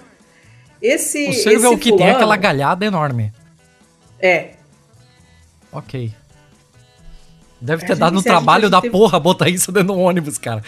A gente, não, a gente teve uma discussão, um debate da última vez sobre cervo e o outro. Qual era o outro? É, o cervo. É, o, o cervo é o, é o deer, né? Não, peraí, não. deer viado. Ah, meu pau. Lá vem. Não, é cervo também. Cervo, cervo ou viado dá no mesmo. Tá, beleza. Tá isso aí, tá. Cervo ou viado. É. Mas, mas isso aconteceu uh, na Pensilvânia, apesar de três, de dois dos três condados envolvidos terem nomes ingleses, um é York e o outro é Cumberland, mas tudo bem, é nos Estados Unidos, na Pensilvânia. Isso aconteceu uh, ali na semana do dia, do dia 5, né? E, de acordo com o Departamento de Polícia de Carroll Township, tá?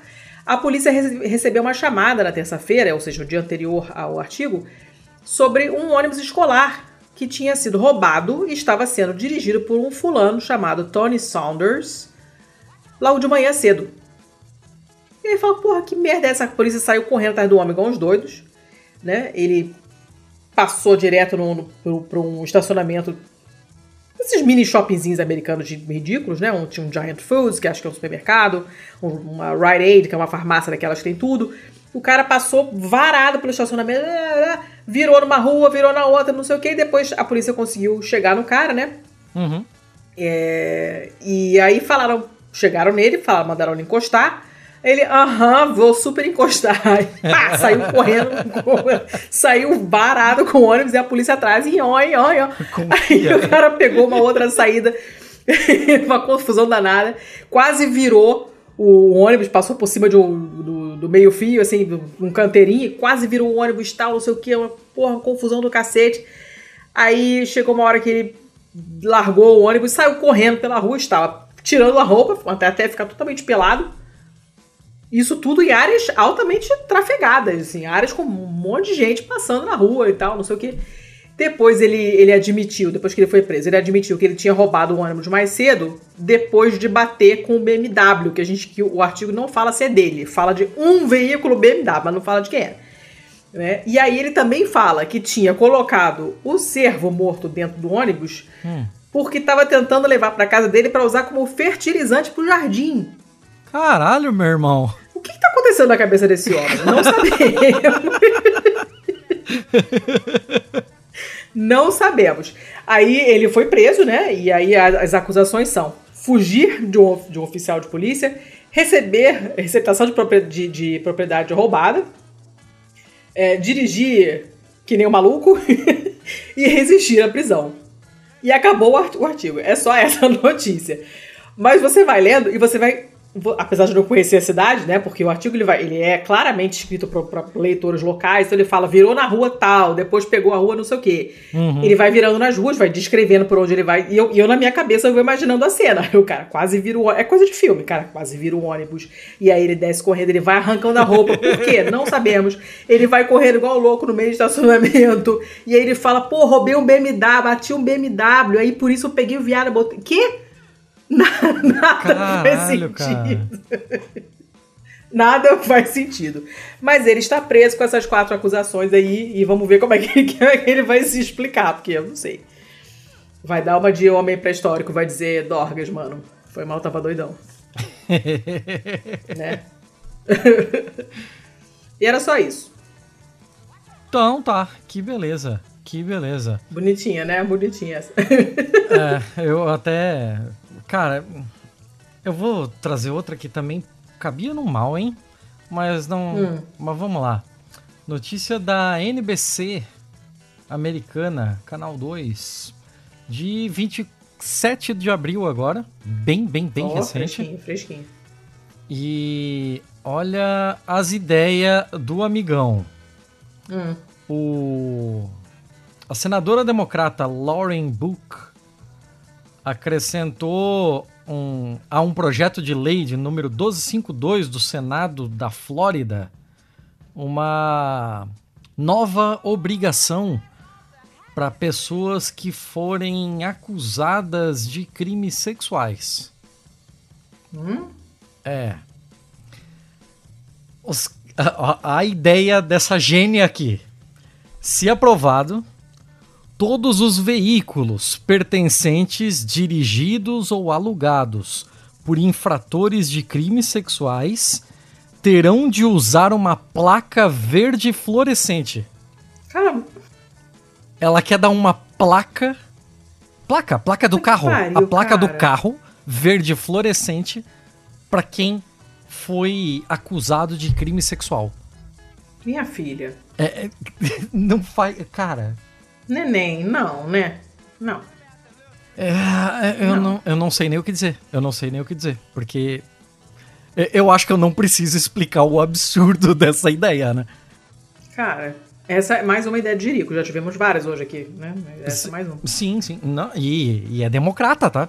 Democrata. É, o o, o ah. estado é governado pelo ah. Ron DeSantis, né? Que, que é republicano. Sim, sim. Mas essa gênia aqui é democrata. E ela ela quer que todos os criminosos é, tenham. É, todos os criminosos sexuais registrados tenham a palavra predador sexual impressa na frente Meu da Deus sua carteira de motorista na cor vermelha. É, é vermelho ainda por cima, né? É vermelho ainda por cima, que é pra ficar bem no. Caralho! Caralho. Vai dar certão, né? uh, Comitê de Ação da Flórida teme que o projeto de lei puna erroneamente os membros da família do infrator que possam usar os carros com as placas especiais. Então, cara, eles cagaram pra placa, assim, ó. O problema Sim, é que, meu, é. o cara tem a mulher dele, a mulher dele usa o carro. Uh, essa etiqueta de... Essa, essa placa, né, de, é, de licença verde que diz às pessoas você é um monstro quando eles não são.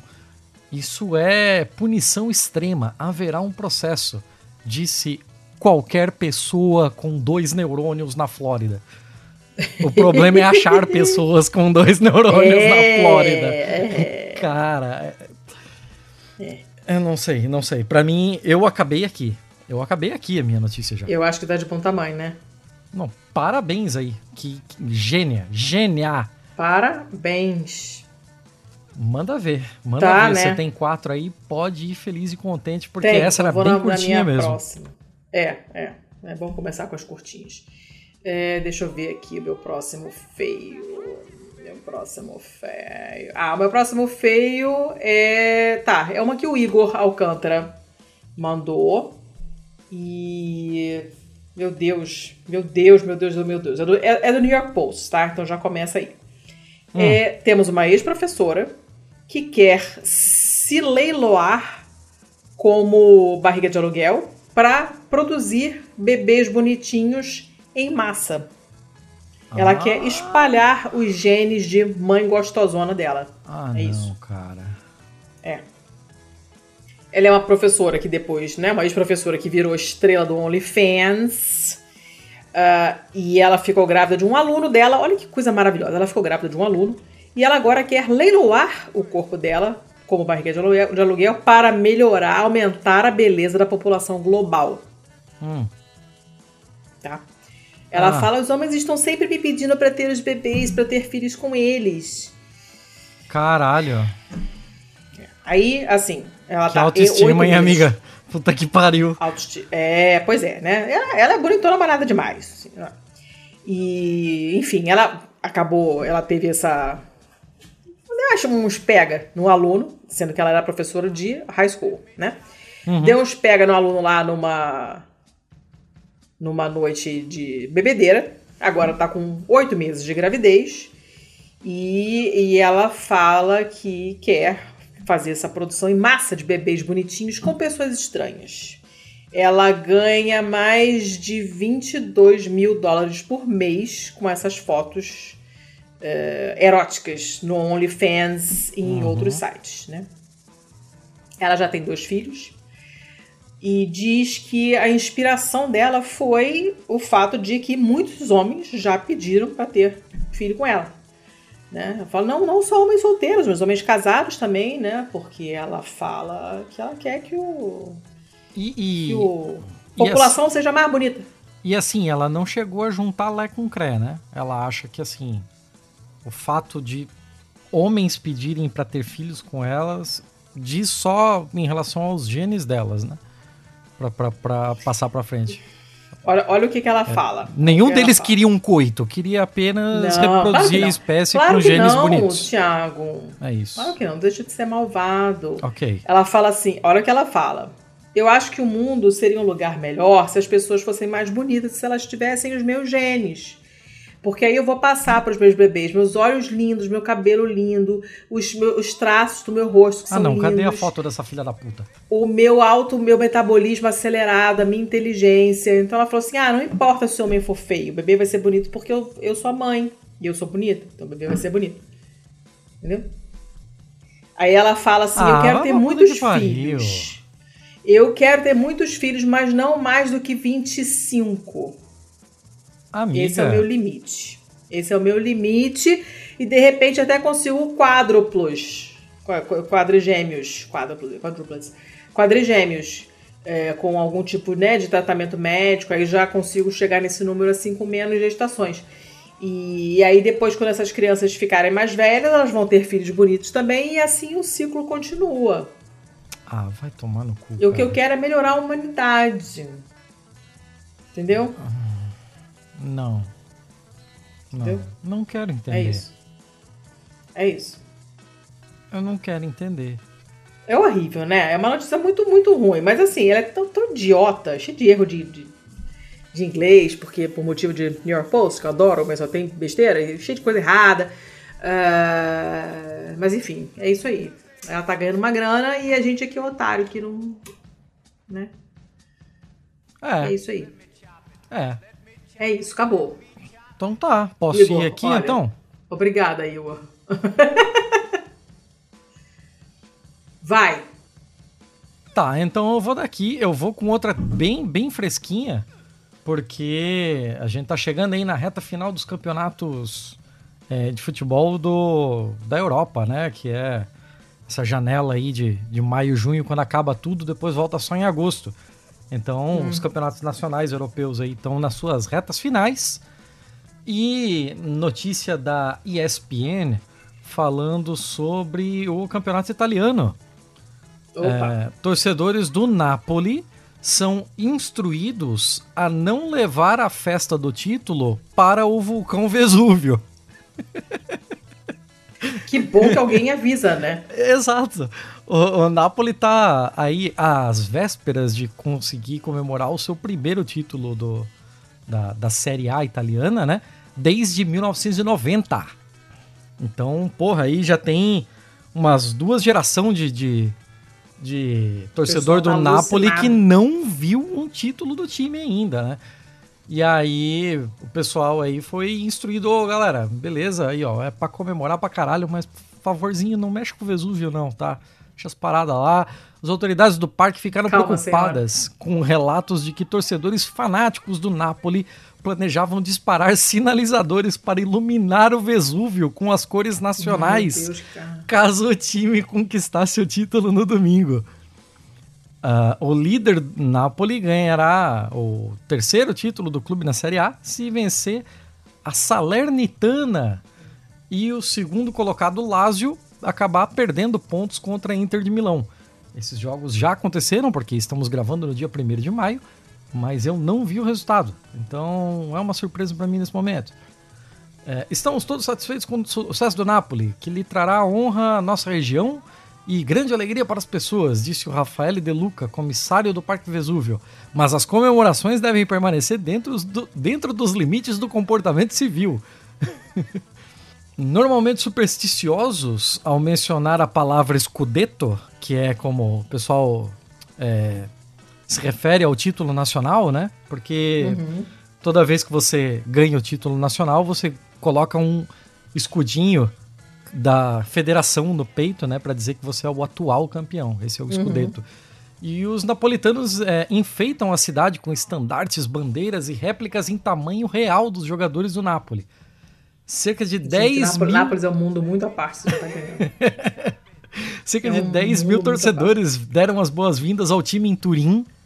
Eu não sei o quão longe é Nápoles de Turim, mas... Bastante, Turim é bem lá pra cima. Cara, é 10 mil torcedores. E Nápoles é lá pra baixo. Então, 10 mil torcedores. É coisa pra caralho. É, sim. E milhares de motos e scooters seguiram o ônibus da equipe. O comboio foi filmado. Uh, a gente chegou, inclusive, né, a ter essas imagens lá no, no nosso grupinho.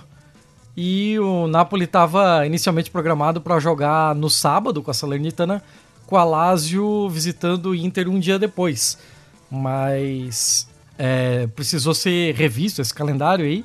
Então o, o Napoli e Salernitana teve que passar por uma alteração. Eu não sei esse resultado dos jogos, eu vou ter que ver esse resultado agora para saber se o Napoli é campeão. E se o Napoli for campeão, aí você olha na janela aí para ver como é que tá o Vesúvio. Mas é isso, eu só achei minimamente curioso o pessoal avisar para não pintarem o Vesúvio nas cores da Itália. Gente, é um, é um. Sério, é um lugar muito surreal. Muito surreal. Eu não sei nem o que dizer sobre isso. É, é melhor. É, é melhor. Chega. chega. É. Eu e tenho o... problemas com o Nápoles, mas enfim. Ah. O Nápoles empatou, então a festa foi adiada. Ah, puxa. Como é que é? Essa festa virou um enterro, né? É, é. Nossa senhora. Tá. Vou pro meu próximo então. Manda ver. Essa apareceu para mim bastante, várias vezes, mas quem me mandou a primeira vez foi o Bastos. Um beijo pro Bastos. Então, olha só. É uma notícia do Tempo, uh, de 19 de abril e fala do Banco Inter, que proibiu funcionários de ter chulé, mau hálito e lingerie à mostra. Eles fizeram 14 normas, era para ser tipo um dress code, né? Mas eles meio que foram longe demais, né? E depois esse documento foi suspenso para ser modificado, depois de gerar muita polêmica, obviamente. Hum. E é, eles divulgaram uma cartilha para funcionários com uma série de sugestões de como se vestir né? E que não só indica o tipo de peça de roupa para trabalhar, mas peçam que seja evitado a todo custo que funcionários se apresentem com chulé, mau hálito, mau hálito cabelo sujo, lingerie à mostra e outros. O chulé, o mau hálito e o cabelo sujo, eu super concordo, porque ninguém merece, né? colega do teu lado com o chulé tão radioativo que você sente chulé sem a pessoa tirar o sapato. Que eu conheço pessoas que têm esse nível de chulé. E assim, gente, não dá para ficar. É, é, é, muito difícil, né? Mas eles... É, eles falaram de outras coisas também. Tipo, barba mal feita, unha e sobrancelha mal cuidada, maquiagem borrada ou excessiva, é, caneta com tampa mastigada na mesa. Ah, vai Sabe? se foder. Vai se foder. Telef... Esse é, é melhor. Telefone celular com capinha velha, partes sujas e película quebrada. Ah, bicho, olha. É mole? É mole? Ah. Roupa com bolinha, não sei o que, não sei o que. É, obviamente, depois de serem criticados loucamente, que é o mínimo, né? E o banco suspendeu o, o documento lá e aí agora você já pode ir com o chulé para o banco trabalhar, mas não vá com o chulé, gente, porque é ruim. É muito ruim para o coleguinha. Então, podendo, evitem. Tem polvilho antisséptico para isso, de várias marcas diferentes, qualquer farmácia tem. Evitem. E lavem os sapatos, né? O meu marido tem um amigo que ficou chocado quando ele descobriu que podia lavar tênis. Ele achava, não sei porque ele achava que tênis não se lavava. Então você imagina o nível de Chernobyl que era o pé dessa criatura. Uh, mas era essa a notícia. Hoje eu tô tudo curtinho hoje. Tudo vai pro Tudo vai pro Acabei. Já tem mais uma agora. Ô, oh, louco. É, então vamos lá. Então vamos lá. Deixa eu vir com uma aqui. Hum. Essa é do. Porra, de site é esse mesmo? É, nossa, é o Nine Now. Hum. É, da Austrália. É, vamos lá. Estudantes lançam. Ah, ele é de quatro dias atrás, então é do dia 27, hum. se eu não me engano. É, 27, 27 de abril de 2023. Estudantes lançam ação coletiva contra uma universidade depois de descobrirem que o curso que eles estavam fazendo era inútil. Ué, como assim? Era inútil, useless. 18 estudantes estão exigindo compensação em uma ação coletiva contra a Universidade Australiana, que é a James Cook University, depois de descobrirem que seus cursos eram inúteis porque não eram credenciados. Peraí, mas como assim? Como assim, digo eu? Como assim uma universidade oferece um curso que não está credenciado? Pois é, como assim? Como, como, como offers? Tem um cara aqui que é o Boom, ele era um dos, dos estudantes, né? Fiquei muito angustiado, irritado, desanimado e questionando o que faria. Acabei de passar três anos estudando sem nenhuma oportunidade real de me tornar um, um consultor financeiro. Caraca, hein? Imagina, cara, que, que porra surreal é essa? É, ele se formou em negócios e comércio há cinco anos nessa James Cook University em Townsville, no extremo norte de Queensland. A cidade de Townsville. Hum. É. é era algo. Cidadolândia. Era algo pela qual eu era apaixonado. Eu gostava de finanças, gosto de números, gosto de ajudar as pessoas. Em 2019, uhum.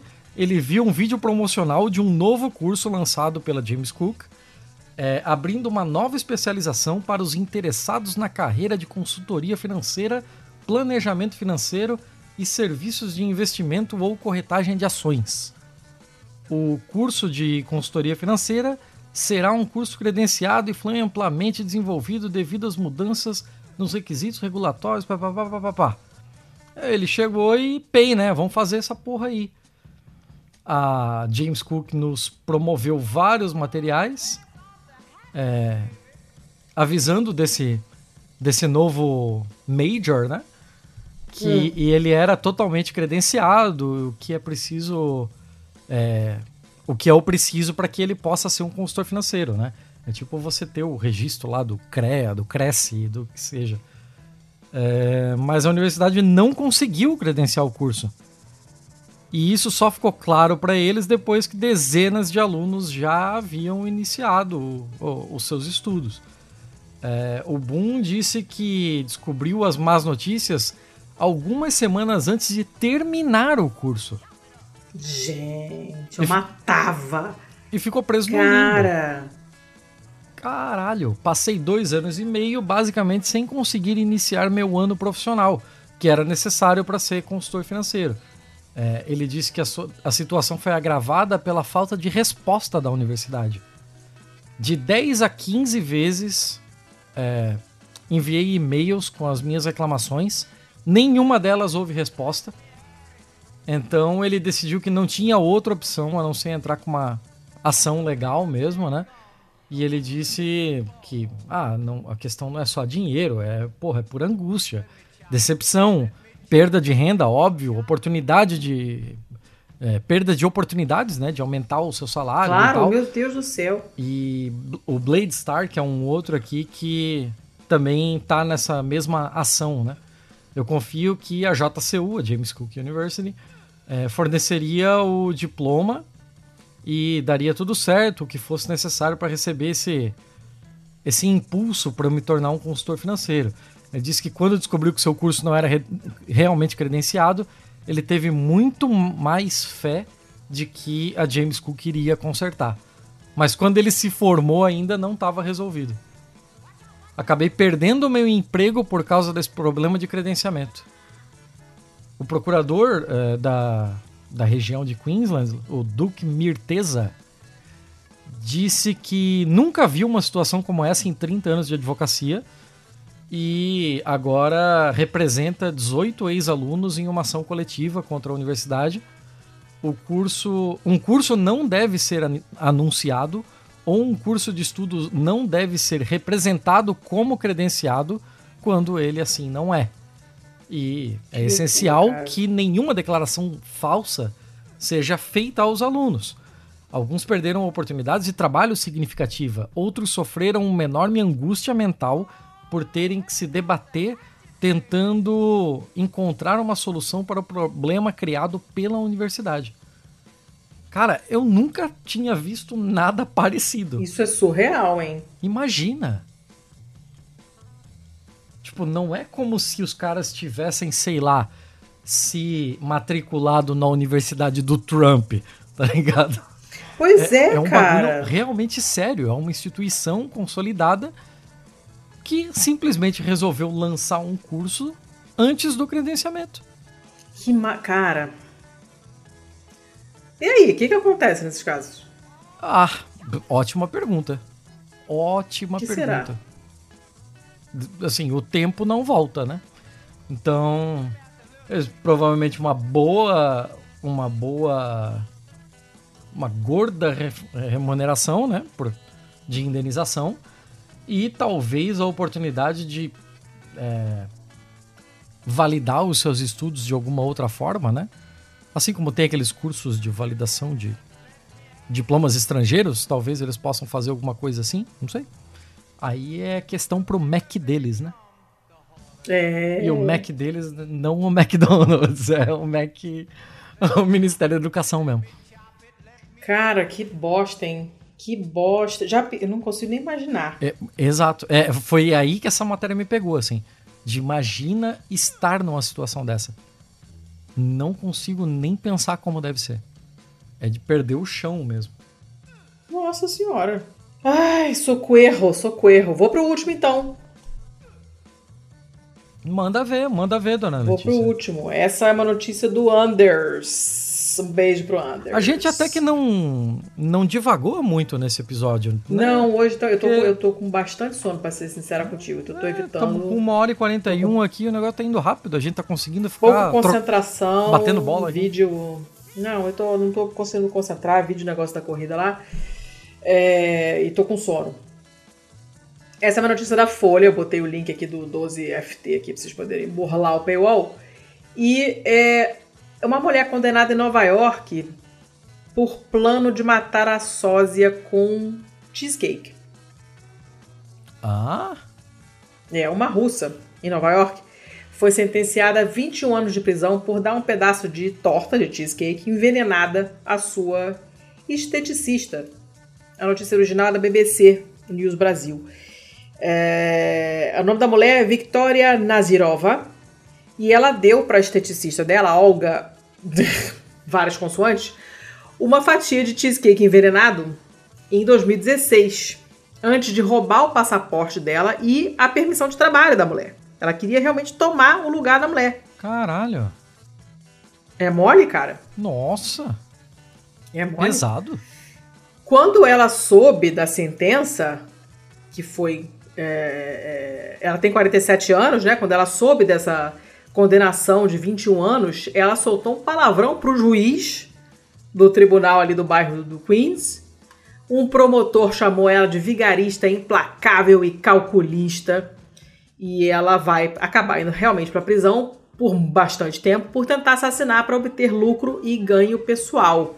Nossa. O negócio, a história é o seguinte: no dia da tentativa do homicídio, a Nazirova foi à casa da muitas consoantes lá no Queens com umas fatias de cheesecake. Eu adoro cheesecake, inclusive aceito esse presente, porque eu adoro. Não envenenado. Uh, não envenenado de preferência, né? E também sem, sem fruta em cima. Negócio de fruta é, é, ruim, não quero nada de fruta. Eu gosto com caramelo, com calda de chocolate, Nutella, essas coisas horrorosas. E ela levou essas fatias, né? Sendo, e uma estava envenenada. Ela comeu dois pedaços que estavam não envenenados e deu a terceira fatia envenenada para a vítima. Que começou a vomitar, foi deitar, e começou a ter alucinação, quase teve um ataque cardíaco. E uma amiga dela encontrou ela inconsciente no dia seguinte, com as roupas trocadas. Tinham colocado, né, a, a Nazirova tinha colocado uma lingerie nela lá, botou, espalhou um monte de pílula no chão, como se ela tivesse tentado se matar, né? Hum. Ela foi levada ao hospital. Quando finalmente voltou para casa, o passaporte ucraniano dela tinha sumido. A permissão de trabalho para ela ficar nos Estados Unidos tinha sumido. Tinham sumido joias, tinham sumido uns 4 mil dólares em dinheiro. Caralho. Nessa época, as duas eram muito parecidas. Tinham um cabelo escuro, parecido, mesmo tom de pele, as duas falam russo. Então, assim, podiam facilmente realmente ser confundidas, né? Uh, o que foi detectado no, no, que sobrou ali do cheesecake foi um sedativo muito forte chamado fenazepam. Os comprimidos que estavam ali espalhados no chão tinham essa mesma droga, quer dizer, a ideia era realmente que se detectassem é, no, no, fizessem um exame toxicológico nela depois de morta, eles iam encontrar comprimidos que realmente continham essa substância para corroborar o fato de que teria sido um, um suicídio, né? Foi um, um negócio absolutamente pavoroso. Uh, e a, a Nazirova, essa que foi condenada, foi obviamente descrita como uma mulher extremamente perigosa, que tinha arquitetado um esquema diabólico para atacar uma amiga, né? E, e, ela já teve problemas com a lei antes. Em 2015, a hum. Interpol, Interpol emitiu um aviso para a prisão dela por ter matado uma mulher na Rússia. Caralho, um ela já começou em grande, assim, né? O primeiro é, bagulho dela já tá na, Interpol. Interpol. Caralho. Foi acusada de matar a vizinha um ano antes, 2014, e roubar as economias dela. Uh, e ela, como ela trabalhou uh, como. Já, já tinha trabalhado antes como dominatrix, né? Oh, e foi acusada também de drogar e roubar homens que conheceu em sites de namoro. Ou seja, a mulher já tinha um longo Boa histórico, noite, Cinderela. né? Mas é, mas aí o, o que pegou foi o cheesecake. Carai. É, e como é uma manchete bem bem esse cheesecake aqui deixa tudo muito interessante, porque eu adoro cheesecake, não por outro motivo. Então eu achei que cabia no feio. Mas é só isso, é curtinho. As minhas, os meus olhos são todos curtos. Mas o cheesecake me pegou. Que doideira. Cara, já pensou? A gente fica achando que a gente fica achando que não existe gente ruim, mas existe, né? Ah, tem, né? Com certeza. Existe, né? Tem, né? existe, tem gente existe, que. Existe. existe gente ruim, é um negócio que realmente existe. Já pensou você topar com uma dessa na tua vida? Ah, olha. Eu, eu não sei, não sei. Eu consigo imaginar até os meus últimos momentos pensando, não, é, é tinha que ser comigo. É, eu sou um fudido mesmo. Não, mas aí, mas, por exemplo, não aconteceu com você até agora, aconteceu com a estatista. Até Escuta, agora, é... até agora. Note que o que eu falei foi até agora. eu não sei fazer cheesecake, então de mim não virá. É... Você tem mais um ainda? Tenho, tenho. Na real, assim, se você tivesse oito, a gente ia alternar oito. Eu não, tenho... nunca terei oito. Esquece, okay. isso não Mas vai você acontecer. Você tem quatro, eu tenho quatro. Eu tenho quatro. Então vai. Eu vou, eu vou, com essa do Tecmundo aqui, ó. Do dia 15 de abril. É... Só que é o 15 de abril de 2016. Ué? Por que isso? Não sei. Que, que deu você? É, porque apareceu aqui pra mim, foda-se. Cara, cadê a firma? Rapaz deleta a empresa com linha de código errada. Olha, então. Como assim deleta a empresa? deleta assim, some o prédio, somem as pessoas que estão lá dentro. É, é basicamente isso que acontece. Abre aspas aqui. Me desculpe, mas acho que a sua companhia está essencialmente morta. Fecha aspas. Essas foram as palavras que Marco Marsala, dono de uma empresa de serviços de hospedagem, teve que ler quando foi buscar ajuda sobre um erro que ele cometeu. Ao dar o comando para que absolutamente tudo fosse apagado dos servidores, o rapaz removeu todas as informações de sua companhia e também de todos os sites dos seus clientes. Desesperado, ele tentou conseguir algum tipo de auxílio no fórum Server Fault, que conta com a participação de experts em servidores de programação. Marsala explicou o que aconteceu e depois executar um código de programação nos computadores da empresa. Em vez de soluções, ele recebeu diversas respostas indicando que ele basicamente havia deletado todas as informações da companhia e dos clientes e, basicamente, destruiu toda a empresa com uma linha de código errada. O problema está em um comando em específico, que é o rm espaço hífen rs, rf, que é um comando básico que deleta tudo que for indicado.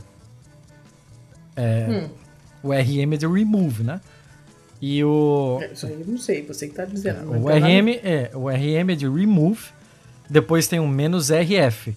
Aí esse menos é para você. É, é, um parâmetro da, da, da, do comando. Esse R deleta tudo de um diretório específico. E o F indica que essa ação deve ser forçada. Então, tipo, não não precisa me jogar pop-up na cara avisando tal. Eu sei o que eu tô fazendo. Só faz. Caraca, gente. Quando você junta tudo isso daqui, abraço. Acabou-se tudo, tudo. O código, inclusive, é uma espécie de piada nas rodas de programadores todo mundo da minha área já ouviu falar do RMRF. Mesmo quem nunca executou um RMRF. Eu nunca executei RMRF, eu não sou louco. Mas eu não tô, não tô rasgando dinheiro, não tô cagando na mão e tacando nos outros. E como ele geralmente é utilizado com uma especificação de um diretório, que assim, que você quer zerar aquela pasta inteira, aquele diretório, aquela unidade e tal, é, isso não tem problema nenhum. O problema foi na forma que o rapaz usou o código, porque ao não especificar nenhuma área, ele estava dizendo que deveria acontecer para tudo. Já que ele não disse qual era a pasta, é para todas as pastas. Puta então. que pariu, cara. Uh, no post do Marsala lá na, na, no Server Fault, ele descreveu como tudo aconteceu. Eu toco um provedor de hospedagem com mais ou menos 1.535 clientes. Gente, o tamanho da merda! E uso o Ansible para automatizar algumas operações que devem rodar em todos os servidores. Na última noite eu acabei é, rodando sem querer em todos os servidores um script bash com o comando rmrf com essas variáveis indefinidas em uma função é, em função de um bug no código acima dessa linha. Até mesmo os backups foram feitos que, que haviam sido feitos foram perdidos. Em uma Gente. catástrofe similar. Cara, todos os servidores foram deletados, todos os backups também, porque o armazenamento remoto foi montado pouco antes pelo mesmo script. Gente, mas. Eu tô nervosa. Que que é aí? Então, aí o pessoal foi lá no fórum tentar ajudar o cara, né? Tentar, tentar ressuscitar um Tem morto. conserto isso? Então, o cara que mandou, ó, talvez você tenha uma chance de recuperar tudo se desligar todo o equipamento e entregar os seus drives para uma empresa de recuperação de dados extremamente competente. Isso vai sair extremamente caro e é possível Cara. que eles não vão conseguir te ajudar, além de tomar muito tempo. Não, ainda mais considerando o tamanho do, do, nossa, quantidade de clientes, puta que pariu. Exato. Então teve um outro cara que já tomou o caminho mais curto, esquece esses caras de, de serviço, de recuperação e tal, e ele mandou de forma bem pragmática. Você não precisa de ajuda técnica. Você vai falir, você precisa de um advogado. Caceta. Imagina você com o coração acelerado, sabendo que fez uma cagada, dando F5, feito louco, esperando alguém responder e ler isso. Caralho, assim, ó, pesado, pesado. Bicho, morria, cara, sério. Morria. É, é, teve, teve gente aqui dando esporro nele. Isso não é apenas azar. É um esquema extremamente mal feito e que foi amplificado por uma completa falta de cuidado. O caso, no entanto, não é o único. É algo muito parecido aconteceu dois anos antes e foi reportado no mesmo tópico do Marsala, que é o acidente, esse acidente mais, mais antigo foi causado por um espaço, um espaço, um caractere da porra da, do maior tecla do teclado. Um espaço. Ah, gente. Não, que não, não foi identificado pelo programador. Não sirvo pra isso, não. Sério. É, é isso aí. Tem menor vocação pra isso. Socorro, tô nervosa. Vou dormir nervosa agora pensando nisso. gente. Ah! É isso, dona Letícia. Fechamos? Fechamos, fechamos nervosa. Nervoso, tô nervosa. Fechamos, fechamos passando nossos contatinhos. Se você quiser entrar em contato conosco, tem o nosso e-mail, contato arroba pistolando.com, tem o site pistolando.com, tem o Twitter e o Instagram como arroba pistolandopod, ou então no perfil pessoal da Dona Letícia, que é lá no Twitter o arroba pacamanca, paca o pequeno mamífero, manca porque ela manca. Eu Isso. não tô mais utilizando o Twitter. Meu Twitter está lá e ele só existe para ver coisas, eu estou usando o Twitter da mesma forma que eu estou usando a Deep Web. Entre, veja o que quiser, não fale com ninguém. E sai correndo. É. Tá certo, tá certo Um dia, quem sabe, eu vou chegar nesse nível de iluminação e fazer o mesmo. Porque tá merecendo, né? Tá merecendo pra caralho, tá merecendo pra caralho. Se você tem convites do Blue Sky, entre em contato com a Letícia. Se você tem é, qualquer outra alternativa aí, a gente pode debater alternativas. É, a gente já viu que não é exatamente uma alternativa, por exemplo, todo mundo virar canais de Telegram porque tá foda, né? Tá foda, so... tá é, foda. A gente sofreu com o Telegram aí nos últimos é, tempos. É, é, Virou uma bagunça do caralho. Tivemos que sair às pressas aí, criar é, grupo reserva no Zipzop, que é um é terrível, meu Deus do céu, o WhatsApp é muito ruim, não, tem nada, não tem porra nenhuma. É... E apoios, dona Letícia? Apoios, catarse.me barra pistolando, estamos no PicPay também como pistolando, estamos no patreon.com barra pistolando para quem está fora do Brasil, zil zil. Uh, Pix, contato arroba pistolando.com e é isso. E é isso, e é isso. Então até semana que vem.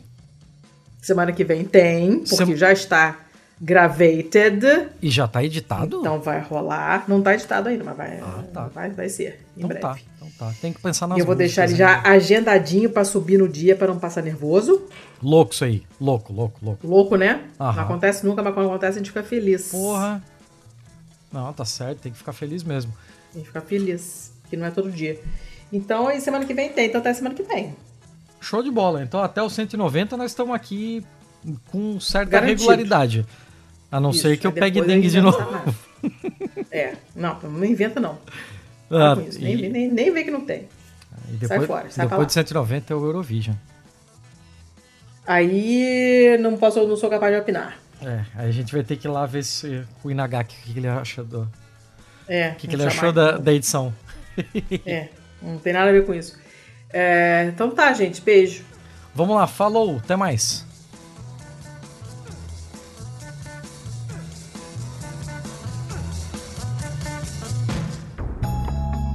Este podcast foi editado por estopimpodcasts.com.br.